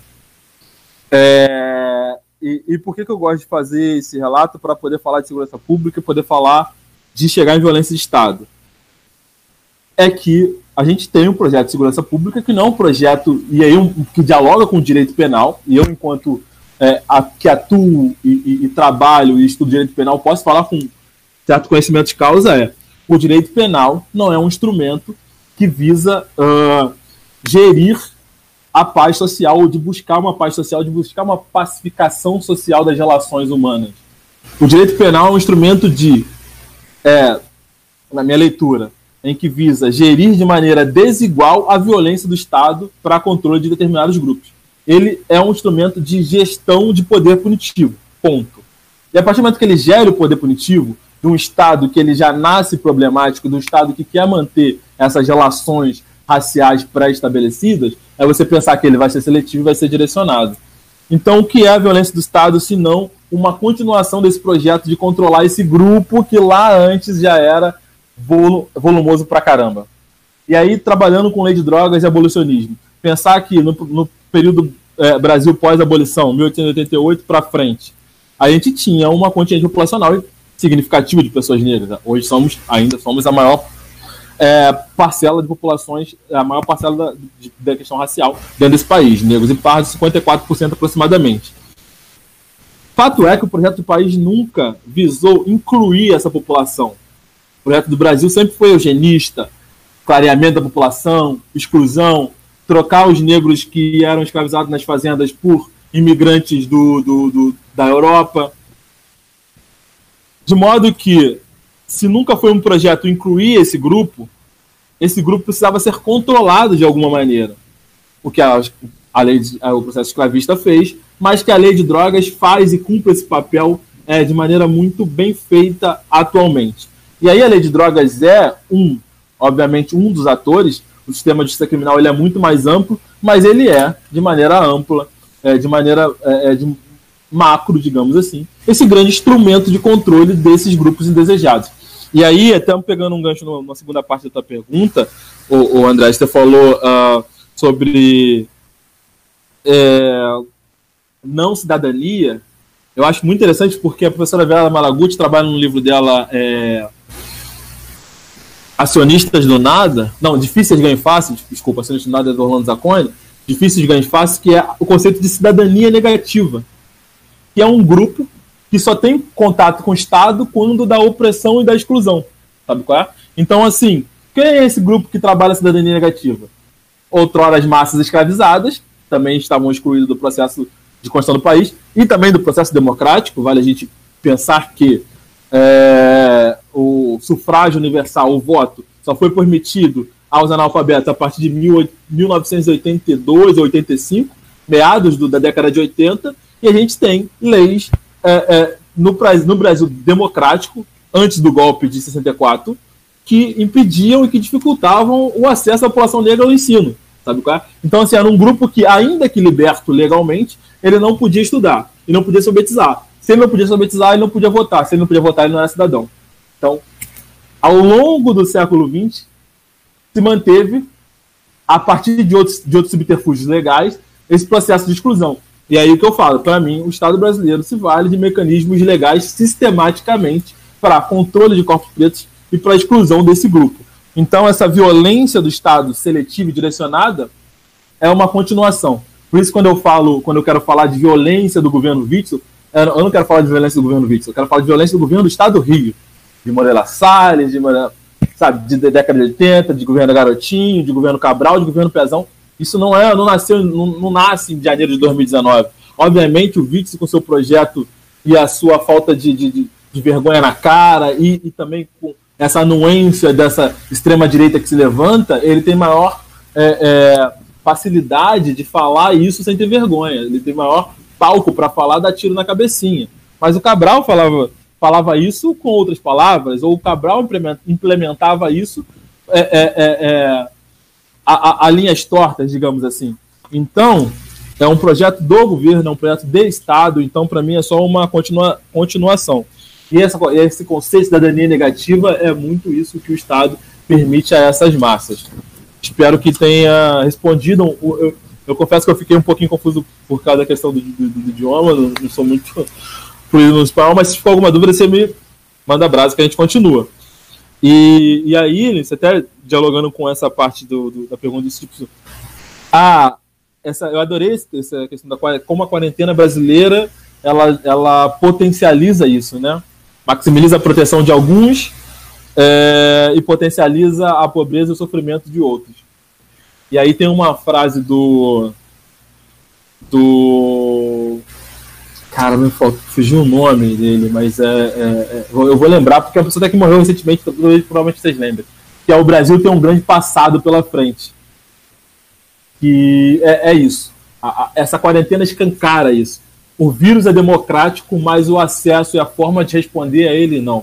Seja pela desigualdade ou desproporção dos leitos, é, né, que estão disponíveis para a saúde pública e para a grande massa, seja pela, pela possibilidade de comprar e acessar é, álcool em gel e máscaras, seja pela possibilidade do home office e de poder comprar utilizar dos, é, dos mecanismos de uberização do trabalho que estão aí como Rap e, outra, e Uber Eats e, e, e, outras formas de entregar alimento. Então, assim, é quem pode estar tá lá, tá aqui esperando o alimento chegar, e quem tem que estar lá entregando o alimento para que ele chegue até a gente. Então, na verdade, essa quarentena escancara o que é esse processo dessa democracia burguesa e desse capitalismo, que capitalismo selvagem é redundância, né, mas capitalismo extremamente violento e criminoso, que nada mais faz do que isso, potencializar que alguns tenham muito e outros tenham muito pouco, né? É, é, é esse, esse, essa, essa construção, essa divisão, essa dinâmica social, é, é ela estava em dezembro de 2019, tal qual está em maio de 2020. O que acontece é que essa pandemia escancara e joga isso nas nossas caras, porque em condições normais a gente estaria aqui agora é, é, tomando cerveja na praia ou no boteco ou, ou, ou, ou, se relaxando. E os caras do, do rap estariam entregando, os caras do Uber estariam entregando, a tiazinha do churrasco estaria vendendo churrasco e, e, e, tal qual agora. Então, assim, é mais a possibilidade de a gente poder realmente sentar na cadeira, botar os pezinhos, no, tirar a sandalinha, botar o pezinho no chão, como fala Tiamar, uma mulher negra incrível, é, e repensar toda essa dinâmica social que a gente vive. Acho que se faltou alguma coisa, estamos aí. Maravilha, Joel, muito bom. É, tem muitas questões aqui que chegaram no, no chat. Eu, vou, eu fui selecionando algumas e aí eu vou ler aqui um bloquinho para a gente retornar aí para você é, nessa última rodada aí do nosso debate, né? Alicia Hauer coloca assim: nos, nos Estados Unidos também são os negros quem mais morrem. né? acho que chama bastante. Você falava aí da, desse, desse, do, do neoliberalismo também como algo que é fundamentalmente ligado a essa estrutura é, racial não é, do poder, né? onde o neoliberalismo, na verdade, também é um controle de uma classe branca masculina, heterossexual, né, sobre as populações não brancas é, é, e periféricas e, e, fora desse arranjo é, normativo do centro do poder. Né? Então, não é coincidência que lá nos Estados Unidos, no centro do poder, também sejam os negros e os hispânicos os mais atingidos pela pandemia, num grande polo como é Nova York, que é o mais atingido. Aline Moreira diz como foram percebidos os anúncios sobre o diálogo entre governantes e o tráfico para a questão da pandemia nas periferias. Aquele comentário do Mandetta. Mandetta foi explícito. É, disse, é, acho que foi sobre o Rio. Ela diz como você avalia isso. Né? Hugo, nosso querido Hugo Vilela, que é ex-aluno da UF, diz assim: Eu entendo as preocupações recorrentes que o Joel está dialogando aqui conosco, principalmente em contrapor o que o Estado está falando, mas onde estão as nossas redes de articulação com as favelas? Alexandre do Nascimento diz: Joel mandando a real. Quem não tem internet, como faz delivery? Acrescenta sua fala. IAD da SEDUC, a Secretaria de Educação do Rio de Janeiro. Professor nem sempre tem condições de ter internet. Imagine os estudantes. A Aline Moreira tem outra pergunta aqui a pandemia proporciona alguma oportunidade, por pequena que seja, de articulação política barra construção de solidariedade política nas periferias que transborde a pandemia em si? Elcio Pacheco de Medeiros, meu querido, lá de Natal, fala assim: como a economia solidária pode contribuir com esse tempo de pandemia? Emanuel Vilas Boas, Joel, hoje acontecem algumas iniciativas de ajuda às comunidades na pandemia. Qual a situação do Jacaré? Do Jacarezinho, como a comunidade está se organizando. Aline Moreira diz também: ontem teve uma mesa no, no acampamento Terra Livre online de advogados indígenas e foi falado que o maior número de presos indígenas no Brasil é no Mato Grosso, justamente onde os conflitos por terra são mais intensos. Todo preso é um preso político. A política de encarceramento é totalmente voltada à defesa da gestão privada do território e o Emanuel Vilas Boas diz: O que você pensa sobre o abolicionismo penal? Aí, Joel, eu vou passar para você e já vou te fazer é, um convite, vou deixar esse espaço aqui aberto, porque uma das agendas que a gente pretende discutir aqui em algum momento é a questão é, do sistema prisional, não só diante da quarentena, né, mas sobretudo no contexto da quarentena. É, você faz parte da rede de é, pelo desencarceramento. No bate-papo que a gente teve aqui, você falou que estava fazendo visita a presídio. Não, não vai dar para hoje a gente explorar tanto esse tema aqui, mas fica o convite para sempre quando você quiser retornar, quando tiver disponibilidade, da gente ter esse debate também que é fundamental. Então, Joel, é isso. Essas são as perguntas aí do pessoal que está ligado no YouTube. Obrigado.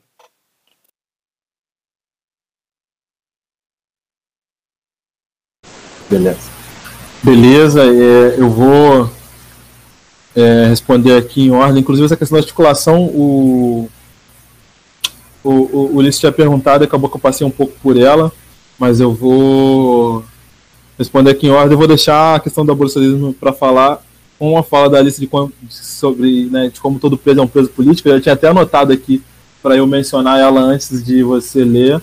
Eu acho que isso é importantíssimo debate, mas vamos chegar a deixar nele para o final. É... A gente tem que ter sempre é, é, no, no, no, radar, e aí veio muito da fonte do professor Silvio de Almeida, que é uma figura, um dos maiores, assim, né, da, dentro do meu campo de leitura, um dos intelectuais que eu mais é, admiro, e, e, ele fala muitíssimo bem de, de como o capitalismo e o racismo é, como o, o, capitalismo demanda do racismo, né, desse processo de construção até a sua é, uh, estabilização ou até a forma como ele se desenvolve hoje. E o neoliberalismo acaba é, é, entrando também nisso, né? Então acho que são é, estruturas que se retro, retroalimentam. Então não daria para pensar o capitalismo da forma que ele existe hoje, tão excludente, tão direcionado, sem pensar numa estrutura racial que vai transformar alguns corpos em objetos. Assim como não dá, na minha leitura, para pensar o capitalismo sem pensar a violência de gênero, né, e de como você também transforma o corpo feminino num produto é, a ser controlado e objetificado pelo, pela estrutura patriarcal. Então, e aí é trabalhar a questão da interseccionalidade, né, de como classe, raça e gênero vão estar sempre dialogando entre si para poder é, possibilitar esse terreno é, é, é, cruel de, de exploração de alguns corpos, de manipulação de algumas pessoas de, de, e de possibilita uma vida maravilhosa para uma 1% da população e um sofrimento absurdo para a maior parte do, do, do, né, das pessoas. Então, assim, é pensar como essa interseccionalidade é, dialoga e constrói esse terreno. Então, é, é, se, se, a gente falar de capitalismo, vamos falar de racismo, vamos falar de, de patriarcado e vamos falar de controle dos corpos desses grupos excluídos é, necessariamente. É sempre bom a gente tá, ter isso no radar. Esse é, é, diálogo entre, e aí passando para um segundo ponto, que é o diálogo entre governo e tráfico, a mim, enquanto homem favelado, não surpreende. Isso é mais do mesmo. O que a gente tem é e aí eu acredito eu que uma fala solta, aquele famoso pensar alto de um ministro de Estado, mas que se tem ontem e vai ter amanhã. Assim, a gente sabe que a, a relação entre Estado e tráfico ela existe há muito tempo.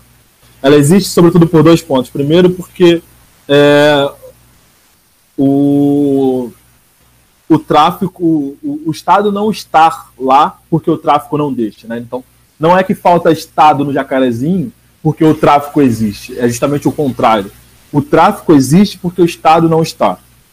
Ah, mas isso é uma análise histórica, fato. Se você pensar, e como eu já falei da Providência, e você pensar as outras favelas do. do as outros é, é, é, territórios periféricos do Rio de Janeiro, todos se dão a partir de uma exclusão do abandono do Estado. E é nesse vácuo que entra o tráfico. Não só para controlar o território, que obviamente para você ter a, a, a, mercantilização você precisa do controle do território, precisa dominar aquele território, mas também numa política assistencialista que aí obviamente não vai é, substituir o Estado, não tem condições, não tem braço para isso, mas vai minimamente se colocar no assistencialismo de, é, de, digamos, coalizão, de solidariedade, que vai fazer com que aquelas pessoas fiquem ao seu lado. Isso é um mecanismo de capitalista de, de, de, de troca de apoio. Então, assim, o tráfico existe nesses locais porque o Estado não está. Mas há, há determinados momentos, a gente sabe quais momentos que são, sobretudo momento de capital político, momento eleitoral, em que o Estado precisa daquele território, precisa daqueles votos. E aí há, e aí eu falo, é, é, não de maneira teórica, mas de maneira de conhecimento de causa, de, né, de, sobretudo da época em que meu pai estava no Jacarezinho, que eu vi momentos em que havia é, é, negociação para um determinado candidato subir o morro fazer campanha, um prefeito da situação é, é, que estava no mandato, um, um, vereador que pedia apoio. Então isso sempre existiu. Eu não sei o quanto a galera do asfalto consegue imaginar essa realidade ou quantas pessoas podem se assustar com isso, mas para a gente não é, não é susto nenhum. Assim como essa, essa relação sempre existiu. Então, para mim, é, é, é, zero surpresa. O que surpreende é o ministro falar isso em cadeia nacional. Aí eu fico muito com a teoria de que ele pensou alto. É, e a gente sabe, aí é outro exemplo também que está dado, que não, não, não, é, não venho criar nada, que é a, o contínuo processo de negociação entre o governo de São Paulo com o PCC e a redução dos índices de homicídio no estado de São Paulo a partir dessa negociação do PS do governo é, é, eleito à época com o primeiro comando da capital. E aí é isso é um projeto também que está dado. Sobretudo pesquisadores de São Paulo falam, podem falar disso muito melhor do que eu. É, de como esse processo dessa negociata fez com que o índice de, de homicídio nas ruas de São Paulo caíssem de maneira é, considerável. Então, isso é uma, é uma, é uma política também que está dada há algum tempo. É, as favelas têm se, se articulado. É, o, o alemão que né, é um grande exemplo nisso. Tem o seu gabinete da crise, puxado por Raul Santiago, Renato Trajano, o René Silva, do Voz da Comunidade, é, é, e, e, outros companheiros que estão lá na linha de frente tocando, distribuindo Hoje eles receberam um caminhão de doações do Luan Santana, que se não me engano eram 40 toneladas de alimento, foram, que foi direcionado para é, o Complexo da Penha, que vai ser distribuído lá. Então, Complexo do Alemão, que é isso? Que é um, um conjunto de favelas que tem aproximadamente 150 mil pessoas. Gente demais. Você pensar que 75% dos territórios no Brasil tem menos de 50 mil habitantes. Então, é um conjunto de favela que tem três vezes mais do que isso. Então, é muita gente. E eles têm esse gabinete da crise que está realmente fazendo um trabalho maravilhoso. Na Maré também, a galera do Maré Vive, do Frente Maré, que também está fazendo um trabalho muito bom de doação de escoar alimentos. Inclusive, um abraço solidário porque eles perderam a companheira semana. Na terça-feira, Denise é, faleceu de, de coronavírus, né? Então, é, eles estão lá se colocando em risco em prol de um projeto que é isso. Basicamente, solidariedade. Basicamente, o nós por nós, que é o que salva para a favela nesse momento mas é o que vive da, o que vem da favela há muito tempo. Ele e aí, né, conforme tinha falado antes, isso potencializa, bota o nós por nós na cara, é, é, é joga aí, tipo, a galera tá vendo esse grupo fazendo, mas essa galera está fazendo o que eles já fazem desde sempre. Sabe, a, a, a, a Maré Vive não, não foi construído para trabalhar o coronavírus. Ele, ele é um projeto de arte, de, de valorização da cultura, de, de, de, de, de troca de apoio e que está, nesse momento, direcionado para suavizar, digamos assim, os efeitos do coronavírus. Assim como no Jacarezinho, a gente do NICA é um, um núcleo de fomento da educação, é um pré-vestibular comunitário. E estamos arrecadando dinheiro e doando alimentos, sabe? É? Estamos fazendo faixa, estamos dialogando com a clínica da família da região para construir informações e divulgar para a galera. Não, nós não nascemos para poder fazer isso, nosso objetivo é a educação, mas nesse momento por nós por nós, a gente acaba se redirecionando. É, então, um abraço à galera do Nica, que está realmente na linha de frente lá, sobretudo a companheira Bianca, nossa coordenadora, que é a camisa 10 nesse projeto. Então, assim, é o nós por nós tendo potencializado nesse cenário de caos. A companheira falou do, do IAD, cara, simbólico, a gente tentando, tentou implementar o, digamos assim, ensino à distância no nosso pré-vestibular e temos uma evasão significativa porque muitos dos alunos não conseguem ter acesso a uma internet para realmente assistir às aulas. Assim. E aí você pensar que isso já é, em si já é problemático, mas você pensar que o Enem até hoje não adiou as datas. A UERJ, a, a UERJ alterou, suspendeu, suspendeu o adiou, está faltando aqui a informação precisa, mas o Enem mantém as suas provas presenciais para as primeiras duas semanas de novembro e as provas uh, virtuais para as duas últimas semanas de novembro. Então, assim, que ensino democrático é esse? Que acesso democrático a universidade é esse, quando alguns estão podendo estudar do conforto das suas casas e outros não estão podendo porque, porque é, condições alheias à sua vontade. É, então já tira totalmente essa, esse véu de universalidade que é o ensino público quando falamos né, de ensino superior. Que a gente já sabe que é problemático, que já é direcionada a uma, a, uma elite, já é direcionada a alguns grupos específicos. A gente sabe que o, o ensino público ele tem essa problemática de que ele é de, ele vira, né? Enquanto ele é ruim, digamos assim, que é um ensino básico e ensino médio, ele é direcionado aos pobres, é a grande massa de pobres ocupando esse, essas fileiras. E quando ele fica bom, quando ele é do caralho, que a gente tem que defender, e, e, como a UERJ, como a FRJ, como outras, ele vira um espaço que pode ser acessado majoritariamente para a elite poder, sobretudo no período pré-lei de cotas e ações afirmativas, né? O Brasil é essa grande, essa grande incoerência, né? E, e aí, para chegar. Ah, na economia solidária, acho que eu passei um pouquinho. Ao falar do gabinete da crise alemão, falar da maré, falar do Nica, é isso, assim, é, é fazer esse mecanismo de fazer esse canal com as pessoas do, do asfalto, com quem pode doar, com quem pode ajudar a levar informação, desde alimento a informação eu acho que isso é um pouco dessa economia solidária para poder ajudar que as pessoas efetivamente fiquem em casa, né? Se a gente alguém fica em casa, a pessoa tem que ter o que comer. E quando a gente leva uma cesta básica uma família, a gente está, de algum nível, ajudando com que eles fiquem em casa, que é a única forma de suavizar os danos dessa pandemia no momento. Eu acho que essa é, são as grandes estratégias de, de economia solidária e ajuda, troca de ajuda que a gente tem feito uh, nas periferias, né? Pelo menos as que me vem à cabeça agora, certamente tem outras maravilhosas que ou que eu esqueci ou que eu ainda não tive contato. E por fim, chegando na questão do de como todo preso político, de abolicionismo penal e de encarceramento em massa, e aí questões que para mim estão extremamente interligadas. É, inclusive, super interessante o, o, o convite, André. Fico, me mantenho à disposição aí, caso queira falar sobre isso em algum momento. É, porque, assim, eu sou né, um estudante do direito penal, um advogado de defesa, defensor das garantias, das garantias fundamentais individuais, do direito de defesa, é, mas também sou um homem negro e eu vejo quem está lá é, nas. Uh, como clientela do sistema penal. E aí, não só pelos meus clientes, pela minha é, é, quantidade limitada de clientes, eu vejo pelos colegas que estão presos, que não são meus clientes, pelas pessoas que estão sendo presas, eu vejo pelo relato dos meus amigos, eu vejo pelo que eu, quem está também né, no comércio varejista do tráfico, que hora ou outra vai acabar chegando no sistema prisional. Então, eu, eu sei quem é esse grupo ao qual está direcionado né, esse braço que é do Estado de controle, que é o sistema prisional. E aí, porque eu quero falar sobre isso de ver e por que isso é tão importante? Porque, é, é, com toda a modéstia do mundo, aliás, com toda a sinceridade do mundo, sem ser nem um pouco piegas, quando eu vou num, num presídio ver um, ver um, ver um cliente, sobretudo quando ele é jovem, na faixa ali entre 25 e 35 anos, é, é, é, é muito, é muito impactante para mim, sabe? Eu, eu vejo, eu me vejo ali naquele cara. Assim, se eu não tivesse o pai que tive, dando o acesso e a oportunidade e o privilégio de estudar que tive, a possibilidade de eu ser aquele meu cliente é, é, é, é real, não é, não é fantasiosa, não é, não é, não é longe de se imaginar. Poderia ser eu. Então, assim, é muito impactante ver quem são essas pessoas que estão lá perdendo a vida uh, presas e encarceradas. Então, eu não consigo dialogar com esse processo, com esse eh, grande efetivo carcerário, com esse projeto de encarceramento em massa, com essa massa prisional, é, a partir de saber quem efetivamente está lá e por que está lá.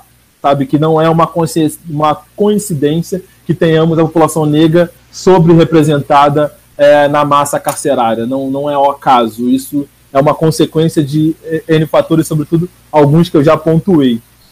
E voltando a uma coisa também que eu já pontuei, que é a questão de como o, o sistema de justiça criminal ele é seletivo e ele é racista, é, é mais um ponto do porquê eu não consigo dialogar com o sistema prisional. E aí não é, não sou o presidente que fala a parte de fonte de vozes da minha cabeça. São dados, dados do FG, da, da FGV, dados do, da OAB, dados que apontam que pessoas pretas têm uma pena muito maior do que pessoas brancas é, cometendo o mesmo crime, ou dados de que pessoas brancas saem da, na, na audiência de custódia muito mais do que pessoas negras tendo cometido o mesmo crime. E aí, por exemplo, em BH, os dados tinham uma diferença, uma, uma diferença percentual de 25 pontos, no Rio, 14 pontos. Então, assim, no, em BH, 25% de pessoas, né? Aliás, não sou, não sou bom de, de exatas, mas era algo em torno de 69% dos brancos saíam para determinado crime, enquanto 44% dos negros saíam para esse mesmo crime. Então, assim, são é, a matemática, que é uma ciência exata, mostrando direito, que é uma ciência é, é, inexata, o quanto ele é racista é, de maneira exata, né, de maneira didática e objetiva. É, então, assim, a partir disso, é, e aí a fase da a lembrança da Alice, e trouxe muito bem essa frase de que todo preso é um preso político, porque é, esse, o processo de criminalização é um processo político, é um processo direcionado. Todo, todo crime ela, ele, ele nasce a partir de uma seletividade, de uma criminalização primária, que é quando é, pessoas representando o Estado determinam e dizem o que é crime e o que não é, então é uma vontade política. Né? Então, assim, a partir do momento que a prisão é uma vontade política, determinar que tal ato infringe tal lei, a partir disso, determinar quem infringir aquela lei praticando aquele ato vai ficar 5, 10, 15 anos longe do convívio social, isso é uma vontade política, então todo preso é um preso político, sobretudo num país tão desigual quanto o nosso, com um projeto de país tão direcionado, é, eugenista e racista, é, é, é impossível dialogar com o sistema prisional. É impossível dialogar com a prisão em qualquer esfera dentro do que está posto. Obviamente, a solução para isso, e isso é sempre bom já trazer de, de, de, de, de, de antes, né, é uma solução complexa, não é uma solução fácil, é, é, é, demanda de, de uma construção coletiva. A gente não está aqui também falando que ab, ab, iremos abolir as prisões, soltar 740 mil pessoas e a partir de amanhã a sociedade vai estar tranquila. Não é isso. Mas é entender que o cárcere, como está posto, ele historicamente não deu certo. senão a gente é, é, viveria num, num, local muito mais seguro do que 50, 100 anos atrás. Ele, é, no contexto nacional, não deu certo, senão estaremos mais seguros agora do que em 2006, quando, tínhamos, quando a gente tinha em torno de 300 mil presos. Hoje temos quase é, duas vezes mais, nem por isso nos sentimos duas vezes mais seguros. Ele não deu certo do contexto internacional comparado com outros países, tendo em vista que temos a terceira ou quarta população carcerária é, a nível global e nem por isso temos a terceira ou quarta é, índice de segurança pública, digamos assim, uh, ou, de, ou de, de, de, não violência, ou de, né, de paz urbana no contexto global, pelo contrário. Então, prender não resolveu os problemas, seja de violência particular ou de violência entre cidadão, ou de violência do Estado para com o cidadão. Então, assim, o cárcere não cumpre ao que ele, em tese, vende.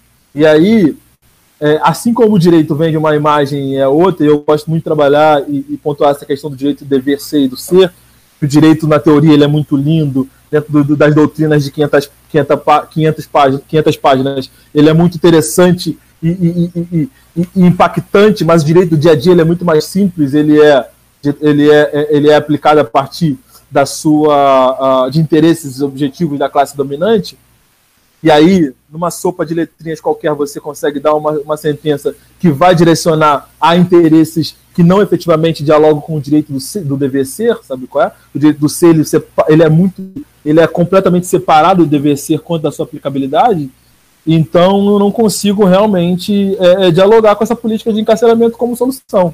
Assim como, e aí para tentar concluir, uma, uma parte que eu acho muito significativa é o direito penal não é instrumento para nossos problemas sociais. O direito penal não é a saída para nossas demandas sociais. A critério de exemplo, é, não vai ser criminalizando a homofobia que a gente vai conseguir ter menos homofóbicos ou ter homens que respeitem mais pessoas com outras orientações sexuais. E aí, cortando na carne, digo isso porque eu tenho 31 anos e o racismo é crime há 32 anos, desde a Constituição, é, é, né, crime imprescritível e é, é, é, é, a, a, desde a Constituição de 88, e nem por isso deixei de sofrer racismo na minha vida. Sofri no colégio, sofri na faculdade, sofri na rua, sofri no judiciário. Já estive num, num, numa, numa, num determinado cartório em que eu fui ver um processo e a pessoa, ao me receber, perguntou se eu estava lá para assinar, né, um, processo, um cartório criminal, em que assinar, para quem não sabe, é o ato em que a pessoa que está respondendo ao processo de liberdade vai lá mensalmente assinar para demonstrar que está é, é efetivamente acompanhando o processo. Então, por que, que eu falo isso? Porque eu fui julgado absolutamente pela minha cor, a única informação que tinha, e ao me ver enquanto um homem negro num cartório criminal, a primeira leitura que aquele é, homem branco fez, funcionário do Estado, e ali figura representando o Estado perante a mim, foi que eu era um egresso sistema penal e não um advogado criminal que eu, que eu, que eu, que eu efetivamente sou. E aí, não, o problema é, é muito bom pontuar para ficar claro, o problema não é deixar de ser visto como advogado, nunca vai ser, é só mais uma profissão dentre muitas e não tem nenhum desse glamour de, de, de, de, de que tantos vendem, mas é, o problema é ser visto como um egresso tema penal é, é, é, e com todo o estereótipo que isso traz, a partir de única informação que ele tinha sobre mim, que era a minha cor. Então, a partir dessa toda essa estrutura racista, eu não consigo dialogar em hipótese nenhuma com esse processo e esse padrão e essa política de encarceramento é, que temos, sobretudo no Brasil, quando ela dialoga muito sobre ela dialoga demais com o processo de construção de país racista, o processo de construção de país eugenista e com o processo de manutenção de relações raciais pós a abolição da escravidão. Perfeito, Joel. Muito obrigado. É muito bom ouvir o que você tem a dizer e trazer você para esse debate. É, eu queria reiterar aqui o agradecimento mesmo é, por você ter disposto o seu tempo aí, foi um tempo bastante longo que a gente pôde conversar para nossa sorte, de todo mundo que está assistindo. É, suas contribuições são fundamentais aqui para a nossa discussão e mais uma vez eu, eu fica aí o convite para a gente abrir essa conversa sobre é, o sistema prisional, o punitivismo penal, etc., que conecta um pouco com, por exemplo, um dos personagens que a gente comentou no bloco sobre o comentário é, da política nacional, que é o Moro, que está é nessa bandeira do punitivismo penal, que está super conectado a isso que você está falando. O Tempo Nublado é um programa que é uma iniciativa de nós três, eu, Lício e Andrés, que somos professores do Departamento de Geografia e Políticas Públicas da Universidade Federal Fluminense. É um projeto que foi aí implementado agora nesse período de suspensão do calendário acadêmico, mas a gente já vinha conversando há bastante tempo sobre a possibilidade de construir um canal desse tipo. A estrutura é sempre essa, a gente tem um bloco que é o comentário político da semana, com nós três, e a gente vai tentar sempre trazer, na medida do possível, um convidado para comentar o que a gente considera ser a nossa agenda, e não a agenda deles que estão lá no poder em Brasília, que a gente não pode ficar só discutindo Bolsonaro, Moro, Mandettas e etc.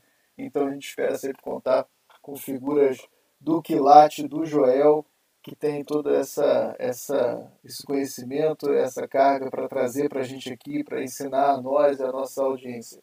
Joel, a gente vai fazer, uh, publicar o, o, a live, vai direto para o canal, mas a gente também vai fazer um vídeo editado só com a sua entrevista, como a gente fez semana, pass semana passada com a é, Ivanildo Esquerechu, né? para poder circular, porque o programa é bem longo, para poder circular também só a parte da sua entrevista, que foi muito interessante, para quem tem interesse em ouvir essa parte, é, sem, ter, sem precisar acompanhar o programa todo e tal, a gente vai também disponibilizar um link para o acesso do vídeo só com a sua parte. A gente agora tem o último bloco de encerramento, agradecendo já a, a participação de todos, a participação do Joel, o que a gente faz aqui toda semana é nesse último bloco rápido colocar aí sugestões de livros, filmes, séries, produtos de cultura, seja lá quais forem, é, que tenham a ver ou não com os temas da semana, para compartilhar aí com a nossa audiência. É óbvio, Joel, que você não é obrigado a, a, a tirar da cartola nenhuma sugestão dessa, mas obviamente você fica convidado também, se tiver alguma dica de leitura, seja literatura, ou seja arte, ou seja mesmo leituras técnicas do que você citou aqui, algumas referências, né? É, que são fundamentais. Eu queria dizer também, João, que a gente vai colocar na descrição desse é, vídeo todas as iniciativas aí que você citou né, nessa agenda do Nós por Nós. E aí também, se você quiser e puder mandar para a gente informações mais completas, como como é que as doações podem ser efetuadas, etc. É, no, no, caso da iniciativa do Jacarezinho, da qual você participa, a gente também coloca lá no nosso canal para isso aí também circular. O canal também está sempre aberto aqui, para sempre que você quiser falar, falar, dizer de considerações, mandar notícias. É, a gente se, é, se coloca como parceiros, colaboradores na mesma luta aí para divulgar essas atividades, essas, esses, essas ações que fazem parte dessa resistência histórica aí das favelas. Perfeito. Então, eu, eu vou começar, né? Pode começar se quiser. Você, é o nosso convidado é sempre quem manda aqui, já. Você, você que manda. Eu, eu tô. Eu vou, é interessante, eu vou tirar da cartola essas sugestões, mas eu, eu, eu gosto de, de, trocar, de passar essas informações porque é bom né, as pessoas saberem da fonte que a gente bebe, até para elas aprofundarem um, pouco né, do que a gente fala e um pouco que a gente sabe, e também para poder, a partir disso, alcançar os, outros mundos. Se me der dois segundinhos, eu vou pegar um livro que eu estou lendo aqui para mostrar a capa, que ele é muito maravilhoso. Só um minuto. Fica à vontade.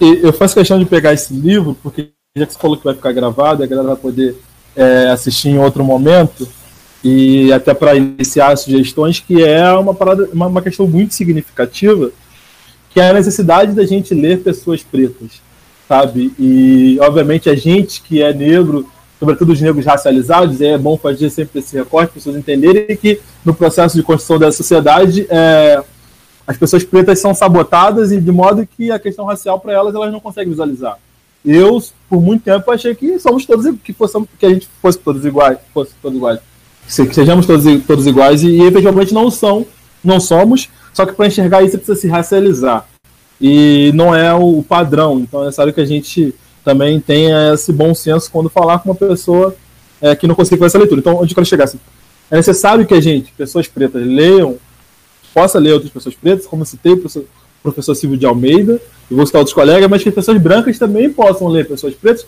para ter contato com outro universo para além do umbigo da branquitude.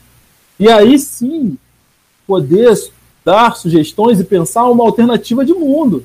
Porque se a gente se reunir novamente um grupo de pessoas brancas da Zona Sul, na, na Praça São Salvador, para pensar um novo Rio de Janeiro, que novo Rio de Janeiro vai ser esse? Né? Vai ser o mesmo Rio de Janeiro que foi pensado por um outro grupo branco elitizado, só que num, numa vertente política um pouco mais à direita. E no final das contas não vai alcançar a gente na periferia, não vai alcançar as mulheres negras na base da pirâmide social. Então, essa leitura é, de pessoas pretas é necessária para que a gente pense uma sociedade efetivamente plural e diversa. E aí, começar com essa, esse livro que, na verdade, é um livro que não tem nada de, de conteúdo acadêmico e crítico. É um livro de, de romance, né, uma ficção, mas é um livro muito maravilhoso que abre a nossa mente para pensar o que era a, gelação, né, a construção da, da, da sociedade das tribos africanas pré-escravidão e pré-colonização, né, com a chegada da, do homem branco inglês lá. Então ele traz muito dessa informação. Ele é muito interessante porque ele vai se desenvolvendo ao longo do tempo. Então ele, ele começa na, na, na nessa África pré-colonização, mas ele chega nos Estados Unidos do século passado. Então a gente consegue fazer essa linha do tempo desse avanço da, do que é a relação das pessoas negras que foram retiradas desse país, do, do seu continente, das pessoas negras africanas tiradas do continente africano, que não é um país, é um continente, nunca é demais lembrar. Uh, livros acadêmicos aí, é, a coleção Feminismos Plurais é muito boa, né? Que tem aí, que foi, ela é organizada pela Djamila Ribeiro, que também tem um livro específico da Djamila que é muito bom, que é Quem tem medo do feminismo negro. Jamira também é uma, uma referência em algum nível né, do debate acadêmico da construção das questões raciais, mas toda a coleção do feminismo plurais, com o Silvio de Almeida, com Juliana, enfim, outros, e outros escritores, ela é maravilhosa e, e a, são livros pockets são muito objetivos e muito bom para pensar a questão de raça e toda a sua influência. Uh, na questão de abolicionismo penal, Angela Davis, maravilhosa, é a nossa grande, o Papa na minha leitura hoje, né, eu hoje coloco como grande direcionamento para pensar o abolicionismo penal, ela é Angela Davis e sua, na sua trilogia que ela tem, Mulher, raça, Mulher, Raça e Classe, Mulheres, uh, uh, Política, Liberdade é uma luta constante, enfim. E um livro muito bom também de uma outra autora negra americana que é A Nova Segregação da Michelle Alexander que também dialoga bastante com esse com essa temática do abolicionismo, do encarceramento em massa e de uma perspectiva abolicionista. Já falei de romance, livros acadêmicos, é isso. É, no mais, é, é, a gente valorizar a cultura que tem as pessoas pretas como como protagonismo em algum nível é muito é fazer muito é, é por nós assim então assim não basta ser não ser racista, como diz a David, tem que ser antirracista, e ser antirracista é pautar, é falar, é ser o amigo chato do rolê, quando alguém faz aquela piadinha escrota, e também consumir é, produtos e, e, conteúdos feitos por pessoas pretas. É, Para concluir, uma última dica, e aí não tem nada a ver com o tema, digamos, mais denso do, da academicista, é um filme que chegou na Netflix esse final de semana, do meu ator é, não negro preferido, que é o Tom Cruise, que é Feito na América. É um filme muito bom, que chegou essa semana na Netflix e que eu adoro. Então, quem quiser passar o tempo, recomendo que assista, tá lá na Netflix. Feito na América. É isso, obrigadíssimo pelo convite. Estou à disposição, possa, fique à vontade para demandar sempre que precisa. Cara, super obrigado, Joel. As dicas que você deu estão todas anotadas aqui e a gente vai colocar na descrição do vídeo também, ó. Muito obrigado mesmo. Lício, eu passo para você aí, para você colocar suas dicas culturais no ar. Pô, é... então, minha dica, eu vou falar assim, do que, que eu fiz essa semana, que é, eu, eu teve aquele um site chamado Carnavali, que resolveu fazer assim, a lista dos 10 mais da década do, do carnaval carioca, né? Então, assim, 10 melhores desfiles, aí 10 melhores sambas enredos. Então, Aí nessa dos sambas enredos, aí tem os 10 mais e tem as 10 menções honrosas. Então, assim, você, fui botando para ouvir um por um e, e para eu avaliar e, e, ver qual que eu gosto mais. E aí eu tô nessa coisa e isso dá uma nostalgia, porque é uma, é uma situação assim, né, situação do carnaval, né, e isso mexe, né, com a cidade do Rio de Janeiro, com o Brasil, com e isso dá um certo aperto, assim, né? Pensar como é que vai ser. Bem, carnaval passou por guerra, passou por outras epidemias e continua, continua indo para a rua, então não sei como é que. Alguma, algum eles vão arrumar, mas é, eu fiquei vidrado principalmente no samba da Portela de 2012, que era o Madureira sobre Flor, sobre a Bahia, e o da Vila Isabel, sobre Iracema, Virgem dos Mel, de 2017. Recomendo os dois. Mas tem vários outros daí fazendo lista de sambas, enredos fala da Bahia, outro samba enredo fala dos índios, samba enredo fala do, do mar, e daí, samba enredo fala da África, então vai juntando, vai, aí fiquei montando, é hobby, mas é bom para também é, mexer essa aí, né, e ouvir, trazer um pouco de, de, de energias boas aí. Isso aí. Valeu, Lício, brigadão. Vamos lá, Andrés seu recadinho aí final com as suas dicas culturais da semana. Opa, bom, antes que nada, muito obrigado, Joel. Um prazer escutarte. Aprendimos muito, pelo menos eu aprendi muito. Fica, fica então a possibilidade de um novo convite para falar a questão eh, carcerária. Eh, mas eu, eu pensei duas coisas, eu tento sair das fronteiras. Eh? que es una cuestión importante aquí en Brasil. Eh, número uno, estamos en un día del trabajador, Ítalo Calvino, un italiano, tiene un libro que se llama Amores Difíciles, este, y muestra todos los enredos dos amores, mas son contos muy pequeños, ¿eh? mas, mas tiene un que se llama Amores Difíciles, este, aventuras sobre un esposo y una esposa, y que la verdad es, como es un día un trabajador, se trata de una mujer que trabaja durante el día y un hombre que trabaja durante la noche y cómo ese amor perdura a través del calor de la cama. Este, a cada día que pasa, eh, los derechos del trabajo y del trabajador están siendo extinguidos, cada vez más estamos en una transición hacia la parte tecnológica, más tenemos que evitar esta humanidad de sentidos humanos este, y en ese sentido la construcción de imaginarios de, la literatura es fundamental. Y después, como tengo Saudachi de, Argentina, este, Argentina es, es muy grande, es muy diverso como Brasil, tiene un, un cantante de Argentina, de folclore, que poco llega a Brasil, mas se llama Tahualpa Yupan, que es un tradicional de Argentina, un hombre este, de Argentina profunda con, que consiguió mixturar las imágenes de, la Argentina da Pampa, de, esa, de ese precipicio horizontal que es a Pampa Argentina o rural, eh, y tiene una música que se llama, a qué le llaman distancia, que es muy bom, este, entonces aconsejo se adentrar sobre folclores de otras latitudes. Atahualpa Yupanqui fue una influencia para muchísimo folclore de izquierda este, y tiene una poesía extremadamente bella sobre el rural y sobre un ser humano. Entonces, en esta cuarentena o en este cuidarse en este momento, este, es bueno también escuchar a esas tradiciones culturales que están muy buenas. después voy a pasar un link Atahualpa Yupanqui, ¿a qué le llaman la distancia? Muy bom. Un placer poder estar con todos y compartir con todos y muchísimo obrigado por todas esas preguntas y a participación. André, eu só queria pedir ao André se poder repetir o nome do autor do livro, por gentileza. Amores de é, Ítalo Calvino. Valeu. Ítalo, eu vou passar depois o. Sim, eu vou botar lá também no, no canal. Obrigado as descrições todas e as sugestões. Bom, as minhas sugestões da semana, as minhas dicas são três, muito rapidamente. Como a gente está na semana no Dia do Trabalhador, né? É, eu queria recomendar esse livro aqui, do Máximo Gorki, que se chama Ganhando Meu Pão.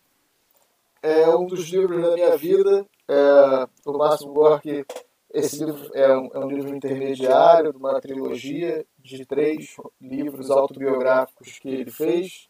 É, e o Ganhando Meu Pão é mais ou menos a, a segunda infância e a adolescência dele, onde ele já trabalhava a biografia dele é marcada pelo fato de que ele foi um dos, dos escritores mais brilhantes da Rússia, depois se tornou um modelo literário para a Revolução Russa, mas foi um cara sempre é, completamente excluído e alijado do ensino formal.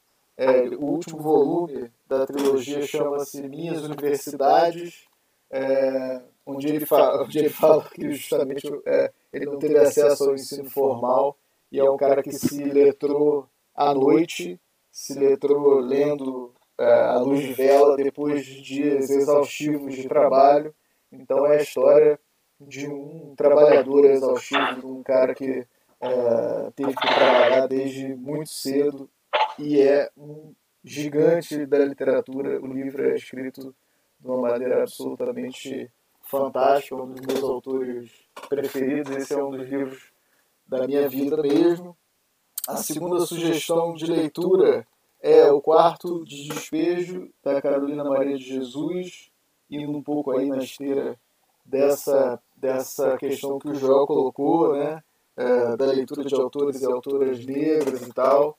É, eu tenho um laboratório de estudos sobre pensamento político e literatura lá no nosso curso, em Angra dos Reis, na, na, na UF e a gente tem muita essa preocupação lá no nosso curso, então a gente ficou, a gente dedicou um ano do, dos encontros do laboratório à leitura de Lima Barreto, lendo Lima Barreto um ano inteiro da nossa pesquisa, e depois o segundo ano do laboratório foi todo dedicado a Carolina Maria de Jesus, é, essa obra tão fundamental até hoje, muita coisa do que ela escreveu nesse livro, é, a gente é, entende qual é a situação do trabalho, né? A gente fala de uberização, mas a, a realidade de grande parte do povo brasileiro, sobretudo a população negra, né, e sobretudo as mulheres negras, estão submetidos a, vamos dizer assim, a uma precarização eterna do trabalho. Então, era uma mulher catadora de papel,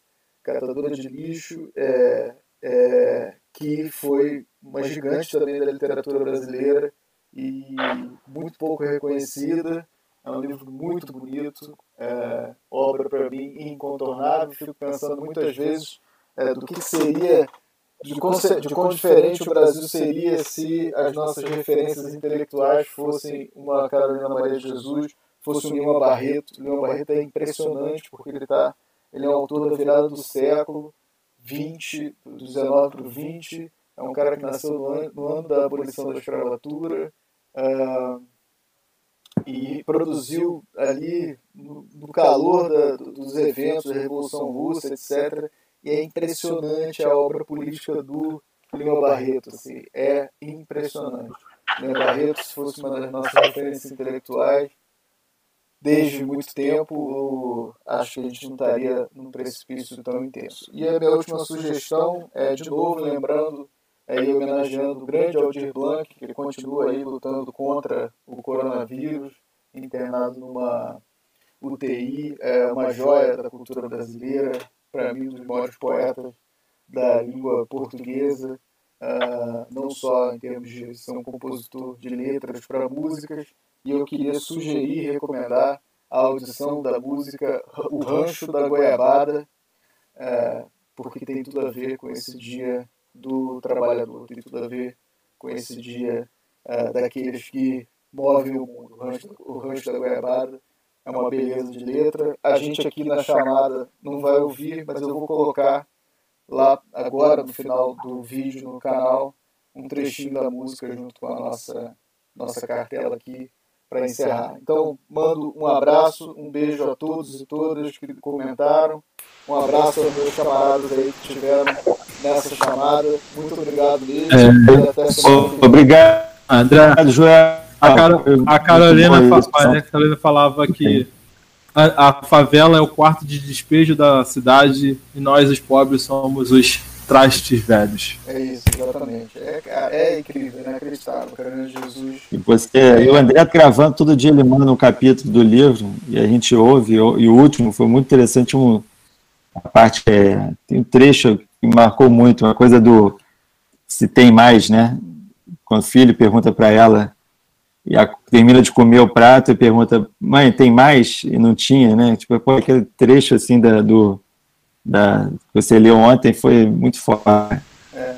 Pra galera entender, eu tô aí na, nessa quarentena, todo dia eu gravo, eu leio, faço uma leitura aqui e gravo da, da Carolina Maria de Jesus, vou intercalando com um pouco de outros autores e tal e autores. Poxa, quero receber também. E eu mando pra você, pode deixar. Vou mandar e todo dia eu mando um áudio com trechos dessas leituras para os amigos, para minhas mães, para minha mãe, para minha sogra, que estão na quarentena, a gente está com muita saudade dela. Então eu tenho feito isso aí toda madrugada, eu sento e gravo um trechinho de textos literários e estou lendo o quarto de despejo na íntegra para mandar pro pessoal. Você me permite mais um comentário, só porque você falou aí, porque hoje é dia do trabalhador, ela também tem uma outra frase muito, muito, simbólica, que é que o Brasil precisa ser governado porque, por quem já passou fome, né? Porque quem tem fome sabe realmente da da população. É interessante pensar que hoje, no Dia do Trabalhador, é, o melhor presidente da história desse país foi um que certamente passou fome em algum momento da sua vida, né? E aí, com todos os erros e, e acertos do, do governo Lula, certamente foi e será o maior presidente da história desse país. É um operário, é um foi um operário, um trabalhador e alguém que já passou fome, certamente no Retirante do Destino, tal qual fala Maria Carolina no, né, nos seus textos. Sem, sem dúvida. Esse é um trecho que está tá no dia 13 de maio, que ela fala da escravatura, e aí é, vem na, na hora vem a lembrança do Lula quando, ela, quando a gente lê esse trecho. Então, pessoal, manda um beijo para todo mundo aí. Muito obrigado, um abração para vocês. Muito bom compartilhar com vocês aí esse momento. E eu vou colocar lá agora no canal a, a, o rancho da goiabada para a galera ouvir. É pena que por aqui não dá para vocês ouvirem, tá bom? Aí eu vou sair da chamada para fazer essa transição aqui nas carrapetas, tá bom? Um abraço, tudo de bom, pessoal. Muito obrigado e até semana que vem. abraço.